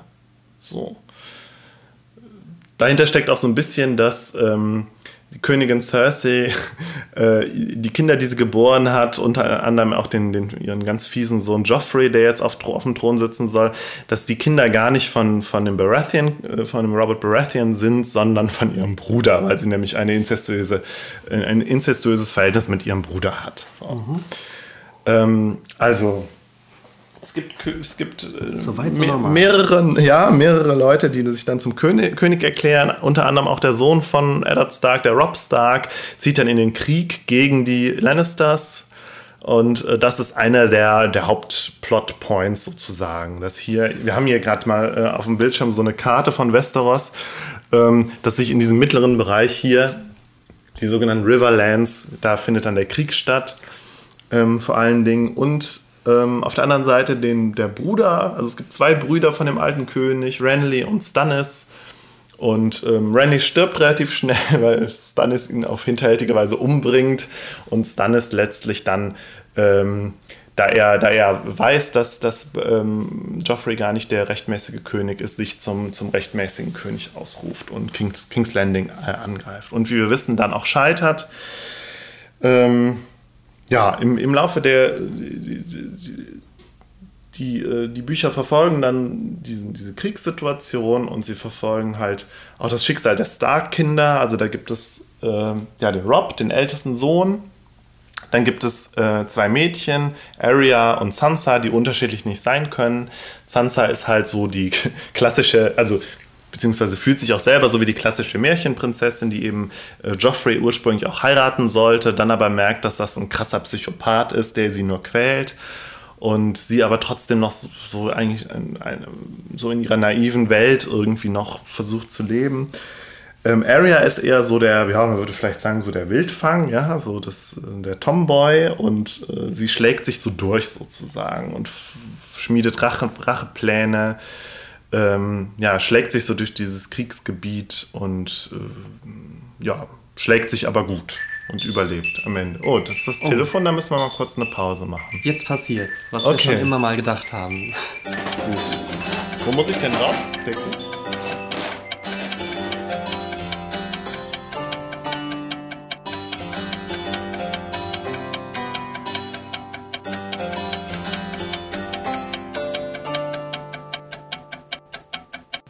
So, wir haben das Telefonproblem schnell erledigt. Abgewimmelt. ja, genau. Ähm, ja, also die Stark-Kinder, Arya und Sansa und ähm, Rob, der den Krieg führt als, als Thronfolger sozusagen und sich auch lossagen will von dem Königreich. Dann gibt es noch ähm, Jon Snow, der Bastard, den Eddard Stark irgendwann aus dem Krieg mit nach Hause gebracht hat. Ähm, und äh, der ja als, als Bastard sozusagen am Hof der Starks lebt, lebt und auch ja nicht so wirklich äh, ja, so aufgrund seines Bastard-Daseins nicht so wirklich reinpasst und dann eben zur sogenannten Nachtwache geht. Die Nachtwache ist eine Institution ganz im Norden von Winterfell, wo es eine riesige Mauer aus Eis, äh Quatsch, Winterfell war, war nee, Winterfell, jetzt habe ich mich total verplappert. Winterfell ist nicht Winterfell, nein, Winterfell ist ähm, nur weil ich das jetzt gerade auf der Karte sehe, Winterfell ist das Schloss der Starks, so. die Residenz. Ganz im Norden von Westeros befindet sich ähm, eine Mauer aus Eis, so ein bisschen wie äh, angelehnt an den Hadrianswall in, äh, in, im Norden von England, zwischen England und Schottland ist der, glaube ich, oder in Schottland selbst, der ähm, Winterfell sozusagen beschützen, äh, Winterfell, jetzt habe ich schon wieder gesagt, Westeros beschützen soll von den Gefahren, die eben dann ähm, im Norden, im, im, im, im ähm, kalten, äh, vereisten Norden halt lauern. Das ist in der ersten Folge, ne? Ja, ja, das kommt alles in der ersten Folge vor. Ja. Und äh, Jon Snow geht eben zur Nachtwache, die so eine eingeschworene Bruder, Brüderschaft, Bruderschaft sind und äh, die halt an dieser Mauer, die Mauer sozusagen bewachen. Und über die Mauer rüber gucken und gucken, ob, ob, was, ob da was passiert es gibt auch eine dunkle Bedrohung im, im Norden. Es gibt da die sogenannten White Walkers oder die, die weißen Wanderer oder die, in den Büchern sind das auch die Others, die anderen sind, sind so, ja, so kann man ja nicht genau beschreiben, so ähm, vielleicht so Elfen oder trollhafte Kreaturen, auch so mit übermenschlichen, vielleicht auch magischen Kräften, die ähm, in der Lage sind, irgendwie Tote zum Leben zu erwecken und so die Zombie-Armeen irgendwie zu, zu rekrutieren auf diese Art und Weise. Und man, wir wissen nicht und wir wissen auch bis zum Ende der vierten Staffel nicht, was mit denen jetzt los ist, was die wollen und äh, was überhaupt passiert. Mhm. So eigentlich haben wir, eine, haben wir so, so, eine Konstellation, wo du denken könntest, okay, ein, ein, herkömmlicher Fantasy-Autor oder einer, der vielleicht durch nicht so viele Gedanken macht, sich nicht so gut ist, würde jetzt sagen, okay, ähm, das wird jetzt so sein, die äh, White Walkers werden jetzt Westeros angreifen und äh, Daenerys, ja, die, äh, die, die Targaryen-Prinzessin, die eigentlich, die, die ja versucht, auf den Thron zurückzukommen und die noch im Exil ist, kommt dann mit ihren Drachen äh, und, und rettet Westeros. Und dann haben wir unsere mhm. Geschichte sozusagen. Genau, die hat nämlich, die hat nämlich zwei Dracheneier, äh, Quatsch, drei Dracheneier und die ähm, am Ende des, der ersten Staffel und am Ende des ersten Buches schlüpfen eben die Drachen. So. Oh, okay. Okay, und dann denkt man halt, ja, okay, wir wissen jetzt, wie es weitergeht, sie wird jetzt Westeros retten. Es passiert aber nicht in den nächsten Büchern.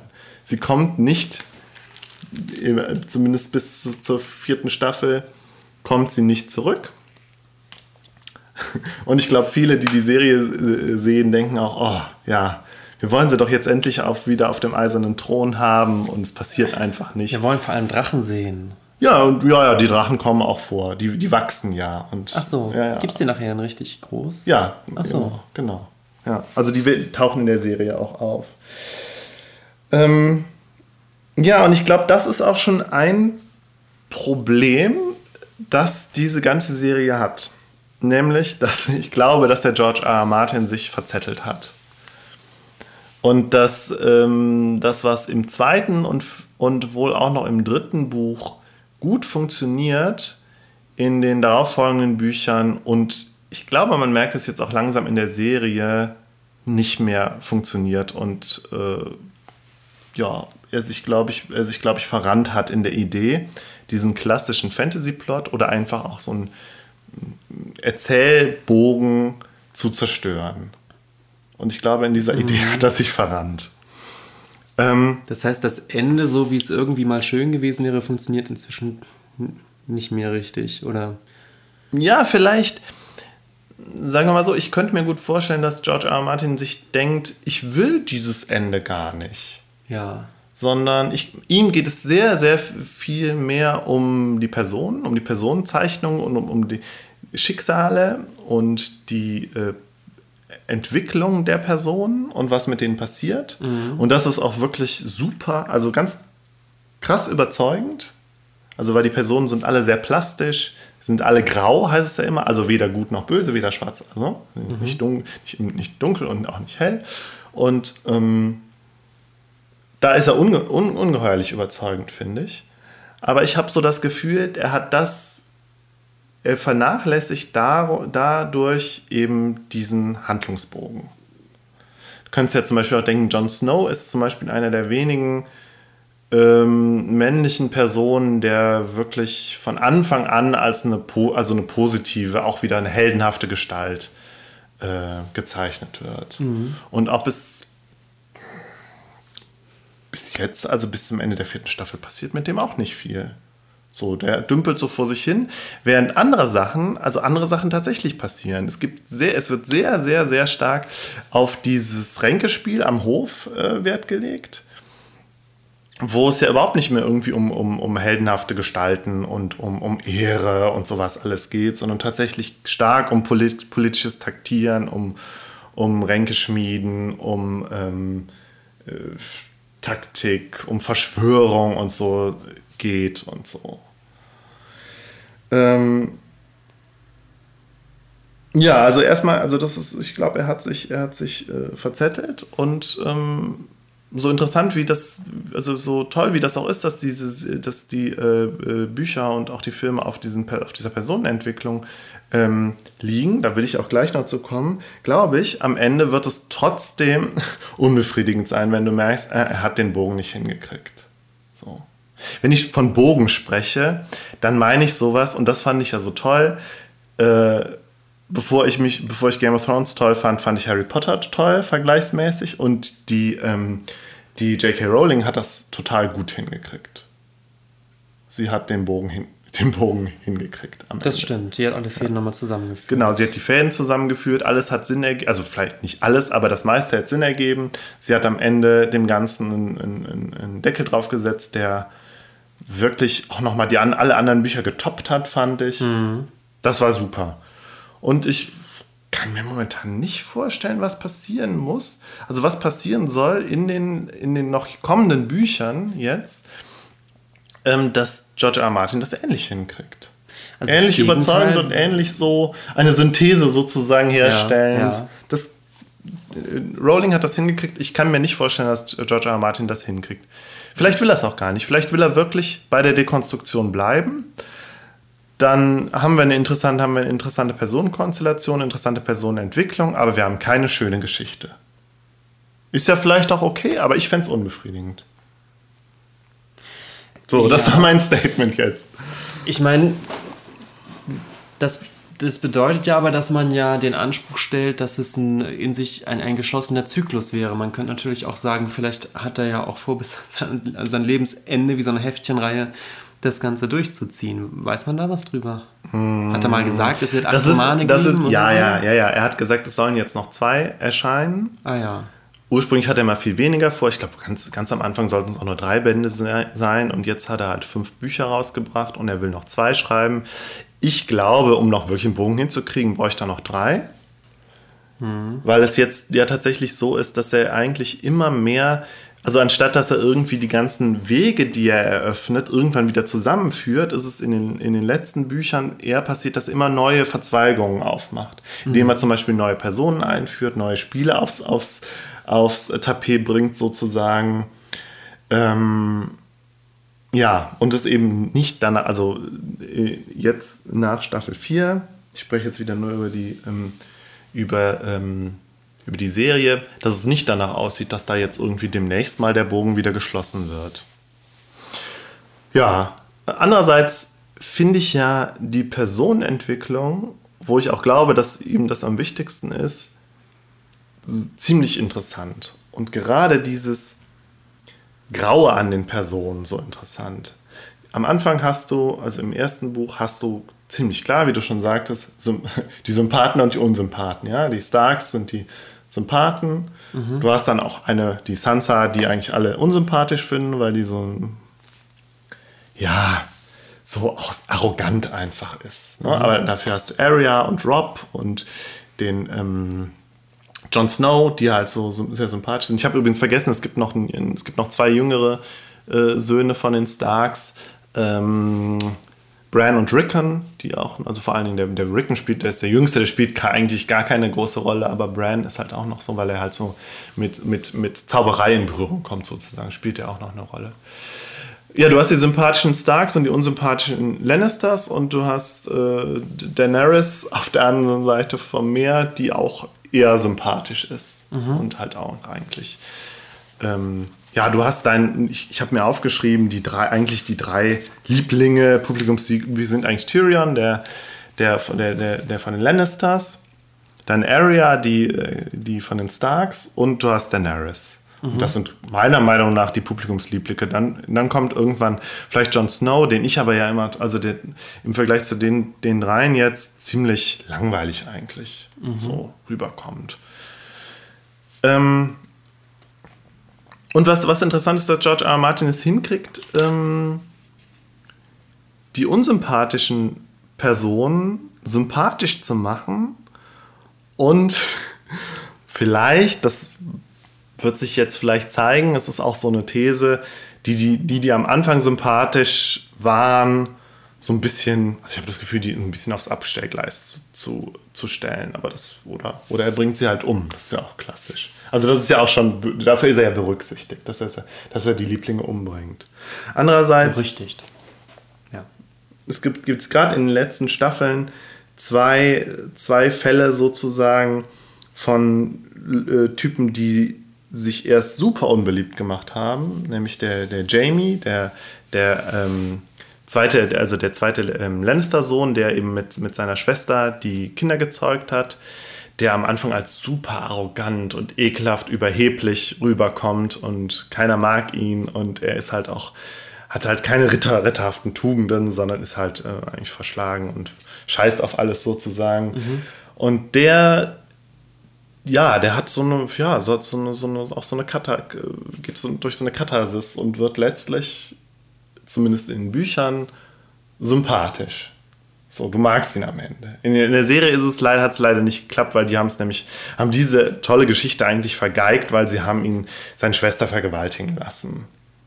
Also eine Szene, die in, in den Büchern keine Vergewaltigung ist, ist in der Serie relativ eindeutig eine Vergewaltigung. Und alle haben sich mhm. da, darüber aufgeregt, wie ich finde, zu Recht.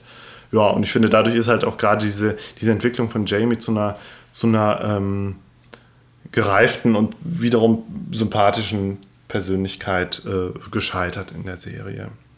Dann kommt in der Serie kommt halt auch raus, ähm, das, das erzähle ich jetzt, versuche ja, weil das, weil das eigentlich ja, weil das so interessant ist, finde ich so eine Schlüsselszene. Ähm, Eddard Stark und ähm, Jamie Lannister hatten im, im Krieg gegen den alten König miteinander zu tun. Jamie Lannister hat den Hinterrücks umgebracht. Er war eigentlich seine, seine Leibwache und hat den Hinterrücks umgebracht, als er gemerkt hat, äh, dass, ähm, die, die, gegnerischen, also die gegnerischen ähm, Armee steht vor der Tür und es hat jetzt hier alles nichts, keinen Zweck mehr und ähm, ja, so, ich beende das jetzt und bringe ihn um. Und Eddard Stark ist dann mit der Armee halt eingefallen und ähm, hat dann den Jamie vor dem toten König wiedergefunden, war halt super entsetzt und hat gedacht, jetzt hat der seinen, seinen, seinen Schwur sozusagen gebrochen. Und der ehrenhafte Eddard Stark hat dann die Nase gerümpft über, über Jamie Lannister, obwohl Jamie Lannister eigentlich nur den eigentlich klaren Ausgang des Krieges nur äh, beschleunigt hat. Und später kommt dann halt raus, dass ähm, Jamie Lannister äh, eigentlich die Stadt gerettet hat. Also nicht nur, dass er das Ende, Ende des Krieges beschleunigt hat, sondern dass er ähm, der, der, der alte König, der halt auch der Verrückte, der Mad King war, eigentlich die ganze Stadt in, in Brand setzen wollte mit so, mhm. mit so magischen Brandsätzen und so. Und dann halt ähm, Jamie Lannister eigentlich total richtig gehandelt hat. Und das Einzige, was er hätte machen können, um die Stadt zu retten, ist halt den König jetzt umzubringen, damit er nicht mehr seinen Plan äh, umsetzen kann. Mhm. Und aber er erzählt dann halt so, also Jamie Lannister erzählt dann halt so, ja, und dann kam Eddard Stark rein und hatte schon so einen abschätzigen Blick drauf, weil er, direkt, weil er mich direkt als den Königsmörder identifiziert hat, dass, dass sich gedacht hat, ja, dann werde ich dem jetzt auch nicht mehr die Geschichte erzählen, warum ich das gemacht habe und dass, dass ich uns hier eigentlich gerade alle gerettet hat. So, und in, der, in dem Moment kommt halt, wird halt, ja, der Eddard Stark, der am Anfang der heldenhafte, ritterliche, ehrenhafte, ja, Übertyp ist, so. Ah ja. Ja, dekonstruiert, ich kann es nur noch mal sagen. Ähm, ja, eine krasse Szene. Also wie ich, wie ich finde auch eine der, der, der wichtigsten Szenen. Der, also gerade was dieses, was diese, äh, was, ähm, was diese Auseinandersetzung mit dem mit ähm, Fantasy-Klischees und so anbelangt. Ähm, ja, dann gibt es noch einen anderen, einen anderen Typen, den Theon, der halt auch Theon, der auch bei den Starks so ein, ein Mündel war sozusagen und der sich dann aber gegen sie, gegen sie ähm, äh, ja, ihn, ihn praktisch in den Rücken fällt und dann auch äh, es dann zwischendurch so aussieht, als hätte er auf, auf Winter, Winterfell die beiden jüngsten Söhne umgebracht und so. Und es ist dann aber nicht so. Und er, er dann super unsympathisch wird in der zweiten Staffel, in der dritten Staffel dann aber an noch jemanden gerät, der noch schlimmer ist und von ihm halt gefoltert wird die ganze Staffel durch, sodass du am Ende halt auch ihn dann wieder eigentlich nur bemitleiden kannst. Okay. Und wie George R. Martin das hinkriegt, ist schon bewundernswert. So. Diese, diese Umkehrung sozusagen der Sympathien. Eine letzte Sache. Ich habe mir noch was, äh, noch Gedanken darüber gemacht, warum oder was ist jetzt das Tolle an der Serie oder warum finde ich die Serie so toll und warum oder warum finden auch alle anderen die so toll vielleicht? Und ein Aspekt ist, das sind tatsächlich die ähm, Figuren und es ist halt meiner Meinung nach das die Coolness der Figuren. So, das so halt. Ich habe mir auch das Wort aufgeschrieben, weil ich das so passend fand, weil es ganz oft fällt, ist Badass. Ja, die Figuren sind Badass. Ja, okay. So, und, und gerade wenn du dir irgendwie ähm, diese drei, drei Lieblinge, ja, Tyrion, Arya und Daenerys anguckst, sind das ja alles eben nicht die klassischen unfehlbaren Helden, sondern eigentlich auch ein Stück weit gebrochene oder zumindest sehr, also auch mit, mit, mit Schwächen behaftete Personen. Also du hast einmal den, den Tyrion, ja, den Zwerg, wie er sich selber nennt, der eben von seiner Familie gehasst wird und eigentlich von allen nur auf, sein, sein, sein klein, auf seine Kleinwüchsigkeit reduziert wird, der aber das eine Art gefunden hat, damit umzugehen und es halt auch für sich zu nutzen und so, dass du ihn eigentlich, du findest ihn nur sympathisch und ja, auch wie er, wie er praktisch auch das, das, das Spiel Game of Thrones dann halt spielt, so, das ja, ist höchst sympathisch und man, man freut sich dann halt auch immer über sein, wenn er dann mal so Momente des Triumphs hat. Mhm. Man freut sich dann total, man, man, man freut sich für ihn, so. Ähnlich ist das bei Arya, ja, die, die kleine Tochter, die sich halt so durchschlägt und so eine, ja, sich eine ganz harte Schale eigentlich äh, ähm, anlegt oder auch anlegen muss und sich eben nicht, nicht beirren lässt und einen, einen Racheplan schmiedet, wen sie alles um, an wen sie sich alles rächen will, nachdem halt sie gesehen hat, wie ihr Vater umgebracht wurde und dann wurde halt auch, ähm, das ist die Red Wedding, ja, hinterrücks ah. wird dann halt ähm, ihr Bruder Rob und ihre Mutter werden halt auch äh, umgebracht. Dann kann ich ja gleich noch kurz erzählen.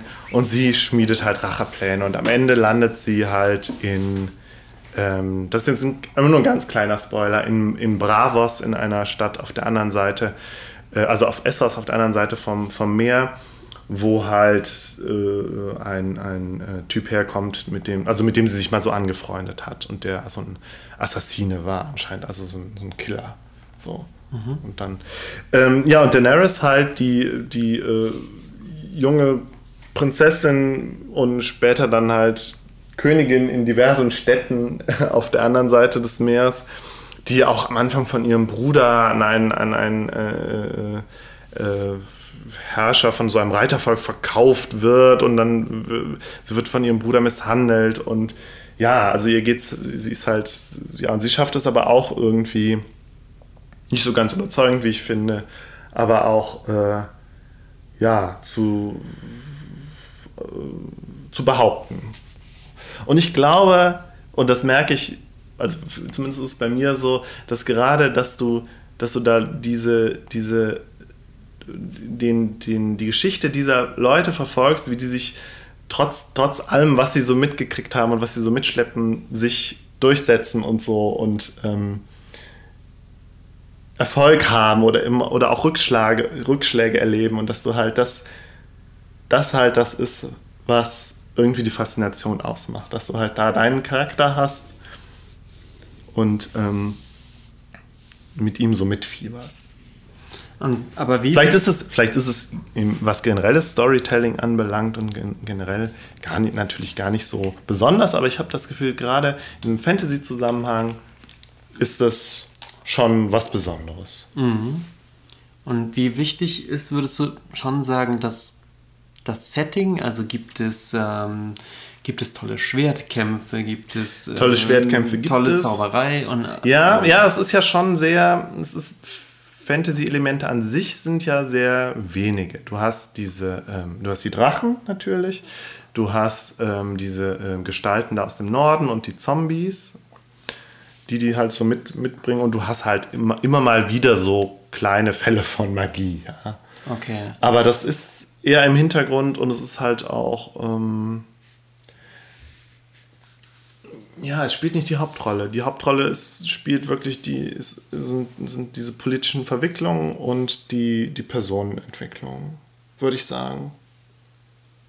Also ich finde es, ähm, ich glaube, das stimmt, was du sagst. Also ich glaube, so, so einen großen Erfolg für eine Serie, es funktioniert, glaube ich, wirklich nur, wenn du ähm, wenn du bei den Charakteren bist. Ja, ja. Und wenn die Charaktere gut und rund sind oder grey, wie du sagst, ja. Das sagt nicht ich, also das ist ja, okay. eines der Standardbegriffe dafür. Ich kenne mal rund und flach. Ähm, okay, aber wahrscheinlich ja. sagt das ungefähr das gleiche. Ich glaube, Grey ist tatsächlich bezogen auf Fantasy, weil du ja ähm, dieses äh, Schema, was du bei Tolkien ja zum Beispiel findest, zwischen Gut und Böse unterläufst. Okay. Du hast halt ja. Figuren, die sind, natürlich hast du Figuren, die sind ganz eindeutig böse, wie zum Beispiel Joff, der Joffrey, der, der psychopathische junge König, der ist eindeutig böse. Mhm. Ähm, und so ein Eddard Stark oder ja, vielleicht schon sonst Jon Snow sind eindeutig gut, obwohl es da ja dann auch, obwohl die dann ja auch ihre Probleme haben. Aber so eine Area zum Beispiel, die alle sympathisch finden, eigentlich ist die, entwickelt die sich auch zur Psychop psychopathischen Killerin. Alle also würdest sie. du sagen, dass oder ich führe es nur mal ganz mhm. kurz aus, weil mir das eben bei Breaking Bad auch aufgefallen ist, dass ich eigentlich kein großer Fan bin, äh, was das Setting angeht. Also mh, eine Serie zu gucken, die im Drogenmilieu spielt mhm. und äh, wo viel umgebracht wird und ähm, würde ich jetzt spontan sagen, wenn ich jetzt nur den Plot hören würde, würde ich sagen, ja, ist nicht so meins. Also würde ja. mich jetzt nicht ja, so Ja, habe ich aber auch gedacht, habe ich auch gedacht. Ähm, und ich habe es auch so ein bisschen widerwillig angefangen zu gucken und dachte, oh, das ist jetzt wieder so, ja, so eine Gangstershow, so, mhm. weißt du? Mhm. Und bei Breaking Bad sind es ganz klar die, die, die Charaktere. Die sind, ähm, Mhm. die sind wahnsinnig rund, die sind, äh, eigentlich sind fast alle Charaktere von den Hauptcharakteren relativ tragisch verstrickt. Ja, aber gerade gerade bei, bei Walter White hast du ja auch, das ist ja auch immer so ein gewisser, ich will, ich will, ich weiß nicht, ob's eh, ob Ekel der richtige Begriff ist, aber du, du magst ihn ja nicht. Du freust dich natürlich schon immer irgendwie, wenn er davonkommt und du fieberst mit ihm, aber so richtig mögen tust du ihn ja nicht. Nein, aber es ist, es ist Und eine ich- unglaublich kom komplexe Persönlichkeit. Auch, auch meine Beziehung zu ihm als, Mhm. Ja. als, als, äh, als, ähm, als Fernsehzuschauer ist, ist ja total kompliziert, Ja, ja, ja. Wie du schon sagst, natürlich, also ganz am Anfang ist man noch völlig bei ihm. Nach und nach wird er einem ja immer unheimlicher. Und äh, wie du schon sagst, jedem ist irgendwie klar, das geht so nicht weiter. Man leidet irgendwann dann ja eher mit den, mit den, mit den Figuren mit, die er so mit in den Abgrund Mhm. reißt. Ja? Best, bestes Beispiel seine Frau, die am Anfang relativ Ja. nervig erscheint und von der man mehr und mehr merkt, oh Gott, die, die kämpft wie eine Löwin. Ja. Und ist, ey, irgendwann hat man das Gefühl, die ist die einzige normale Teil der Ja, ganzen ja, Chose. Ähm, aber das würde ich eben auch sagen, du bist völlig bei den Charakteren und guckst deren Wandlung mit und bist, äh, deine Sympathie springt auch ab und zu mal auf, auf andere Charaktere. Am Anfang ist Jesse auch total, also finde ich total anstrengend als Charakter. Irgendwann Später ist ja eigentlich er der, der Ach, zum Schluss ist das der, mit dem man völlig mitfiebert Ja, irgendwie.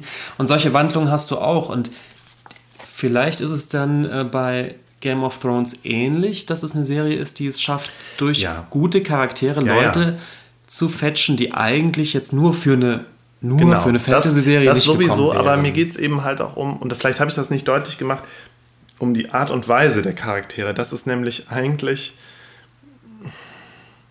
potenz ich, ich mache es jetzt mal ganz plump, potenzielle Loser sind, potenzielle äh, Außenseiter, ja, also Leute, Ja. die dann aber es schaffen, sich irgendwie durchwurschteln und nach oben kämpfen. Obwohl das ja ein fast klassisches Sujet ist. Der Underdog, der es dann aber irgendwie allen zeigt.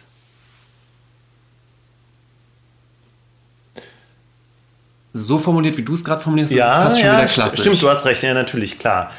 Mhm. Ja. Ja. Ja, vielleicht ist es, vielleicht ist es ja auch gar nicht so. Äh, also vielleicht ist es ja auch nicht so, dass du, ähm, ähm, dass das jetzt was Besonderes ist, aber also das, das Game, ich, ich will gar nicht sagen, dass Game of Thrones, äh, Thrones das erfunden hat. Vielleicht ist es aber auch, dass, die, dass du das am Anfang nicht weißt. Ja, du, weißt schon am, du, du weißt am Anfang nicht, also ne, wenn du so Ja, eine ja, klassische okay. Underdog-Geschichte, ja natürlich, aber dann weißt du am Anfang. Aber dann bist du von Anfang den, an beim Underdog als Genau. Protagonist. Du und hast am Anfang, oder du hast am Anfang den, Ja, ja. Weiß ich nicht, den, den, den Ritter in der traurigen Gestalt, mit der traurigen Gestalt oder so. Mhm. Und das ist bei Game of Thrones eben nicht. Also du, du wächst da so mit und lernst die, du lernst die lieb gewinnen, die Charaktere, eben weil du halt auch siehst, dass die Schwächen haben, dass sie leiden müssen, dass sie ihre, ihre Issues haben und so und Vielleicht ist es auch diese, eben wie du schon sagtest, fast ber berüchtigte Sprunghaftigkeit, was den Umgang mit, mit vermeintlichen Protagonisten angeht. Ist das so ein Überraschungsmoment, dass man wirklich nicht genau weiß, ähm, wer stirbt als Ja, nächstes? ja, ja. Wer, wer kommt als nächstes in den Mittelpunkt eigentlich der Geschichte? Wer macht welche Richtig, Wandlung genau. durch? Ja, ja, genau, genau. Äh, wer entpuppt sich noch als Mega-Arschloch? Also Genau, das richtig, scheint ja, die das scheint die Serie auch sehr gut für Überraschung zu sein, oder? Ja, ja, natürlich. Also gerade, dass, dass, dass äh, Leute sterben, ist ja, ist, ist ja äh, das Klischee eigentlich für Game of Thrones. Was auch, was ja, Ja. auch zum großen Teil stimmt. Ja. Aber ja, wo ich ja nie das Gefühl hatte, ähm, dass das jetzt. Also na, gut, nach, nach, nach dem Tod von Eddard Stark hatte ich nie das Gefühl, dass jetzt die Tode, die dann passieren, wirklich die Geschichte kaputt machen. Also von den, von den Toten würde ich das jetzt nicht abhängig machen, dass ich das Gefühl habe, dass George R. R. Martin sich verzettelt, sondern tatsächlich von der, von der ähm, davon, dass er immer neue, neue Personen und neue Geschichten irgendwie immer wieder einführt und anstatt dass er den Bogen zumacht, ihn immer noch weiter auffächert. Ja. Ich würde gerne noch über. Wir müssen einmal über Wölfe sprechen. Ja, Wölfe, das ist das Wappentier der Starks. Das ist das Wappentier der Starks. Und zwar der Direwolf. Also das sind so besonders große Wölfe. Ähm, weil mir einfach jetzt so ein bisschen popkulturell aufgefallen ist, dass die letzten drei, vier, fünf Jahre Wölfe wieder ganz groß sind.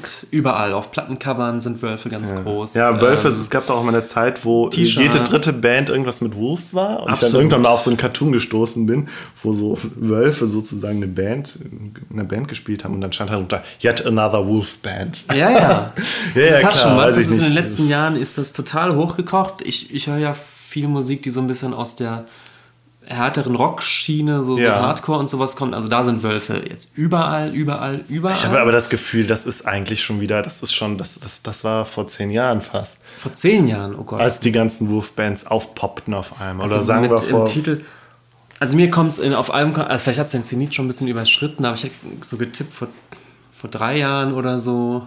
Ich habe das Gefühl, vor, vor, drei Jahren waren eher die ganzen Crystal Bands. Da war auf einmal alles mit Crystal. Ist dir das auch aufgefallen? Nee. nee? Okay. Oder mit Cloud. Jedenfalls ähm, habe ich da irgendwann den Verdacht gedacht, wieso hat, hat ähm, Game of Thrones was damit zu tun oder wo kommt der Trend mit Wölfen her? Ja, ich glaube, der Irgendwas war tatsächlich davor. Der Aber Trend ja, war vorher. Ja. ja, ich weiß nicht, du hast ja immer so, es gibt ja so Hipster-Tiere. Ja, und da waren Wölfe vielleicht sogar die ersten. Ja. Ja, und dann irgendwie Füchse und äh, Bären und jetzt Eulen und so Otter. Eulen, stimmt, genau. Ja. Das stimmt, das geht's auch. Es geht aber bei, ja, wie gesagt, es ist nicht nur Hipster, es sind nicht nur die, diese vermeintlich kitschigen T-Shirts, die hipstermäßig super angesagt mhm. waren, weißt du, Wölfe vom, vom Mond so. Ja, ja, ja, stimmt. Die, Sondern es ja geht viel weiter. Also ich weiß, ja. in der ganzen Hardcore-Szene waren es, also wirklich, also Button mit Wölfe und äh, Hoodies mit Wölfen, also ein etwas anderer Style als dieser Kitsch-Style, schon so ein bisschen stylischer. Ja. Und Plattencover mit Wölfen kann man, glaube ich, so zwischen 2005 und 2010, würde ich sagen, kann man sich schon mal eine Wohnung hm. komplett mit voll hm. dekorieren. Hm. Vielleicht war das auch schon so immer so. Ich weiß nicht. Aber ich Nö, ich glaube einfach. Dass das in den 80ern oder frühen 70ern vielleicht der Panther war oder, oder Tiger. Es gibt ja immer so, so Rockband-Sachen und so. Das, ja, das aber ich glaube gerade, dass es wirklich so ist, dass, dass es so eine, eine, eine ironische Wiederauflage dieses Wolfsmotivs war. Dass halt die, Auf jeden Fall. die, die Hipster oder wer auch immer ähm, die kitschigen Motorradhaubenmotive für sich entdeckt haben. Klar, da kommt es aus dieser Hips, das sieht Und dann halt so aber, ironisch, ähm, letztlich ironisch dann für sich. Bei den Hardcore-Leuten ist ja. es aber auch nicht ironisch. Okay, ja, stimmt. ja. Da ist es nicht ironisch. Ja. Nee, nee, da ist das schon echt cool. Hm. Na gut, aber das ist wirklich nur so ganz ranzig.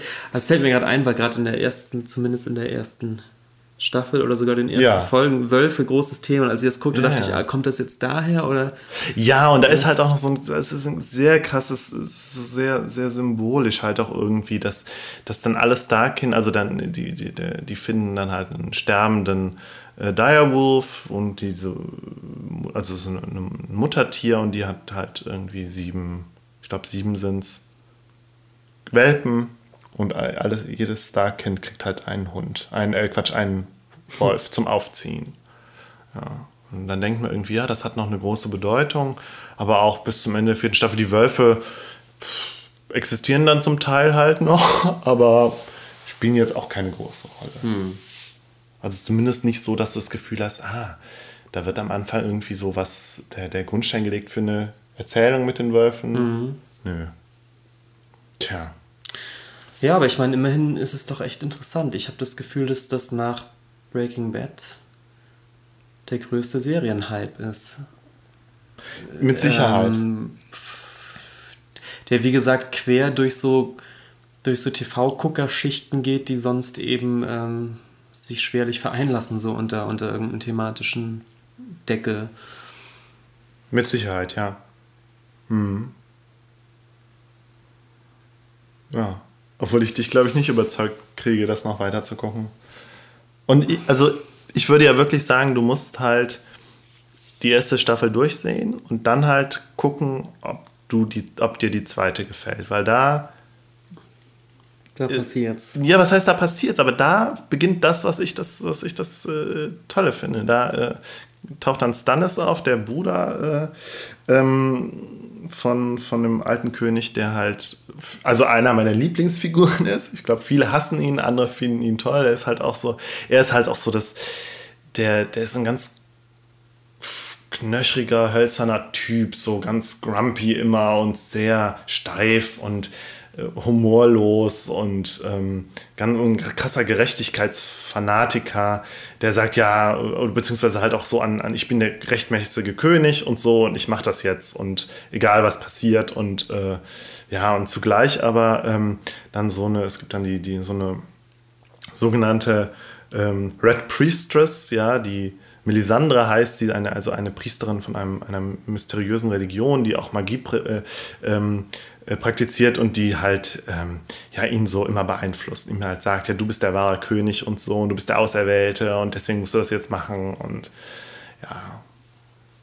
Und dann ist dann halt so halb von ihr beeinflusst, halb aber von seinem äh, Berater äh, Davos, der halt irgendwie noch so das Gute äh, das Gute repräsentiert und hin und her gerissen ist und mhm. eigentlich, ja, eigentlich auch überhaupt keine, keine sympathische Figur und halt auch so, so ähm, immer auch der Verlierer war irgendwie bei den Baratheon-Söhnen und so und das, aber gerade das ich so sympathisch und faszinierend finde, dass ich mhm. eigentlich immer nur für ihn, äh, für ihn sozusagen äh, äh, auf seiner Seite war. Mhm. Ja.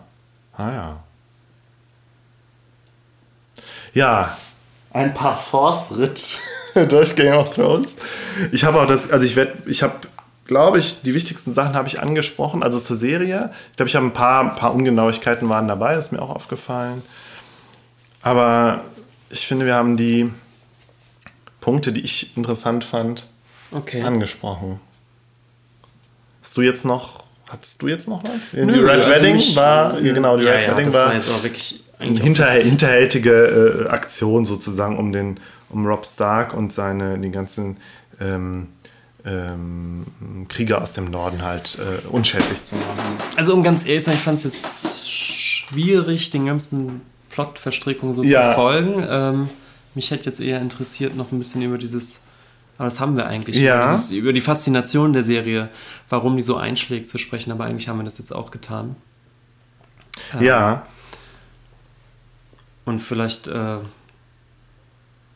warten wir jetzt ab, bis entweder ein Haufen Fantasy äh, und Sword and Sorcerer Serien aufploppen oder traut sich das jetzt keiner? Ist das das weiß ich nicht. Also ja, keine Ahnung.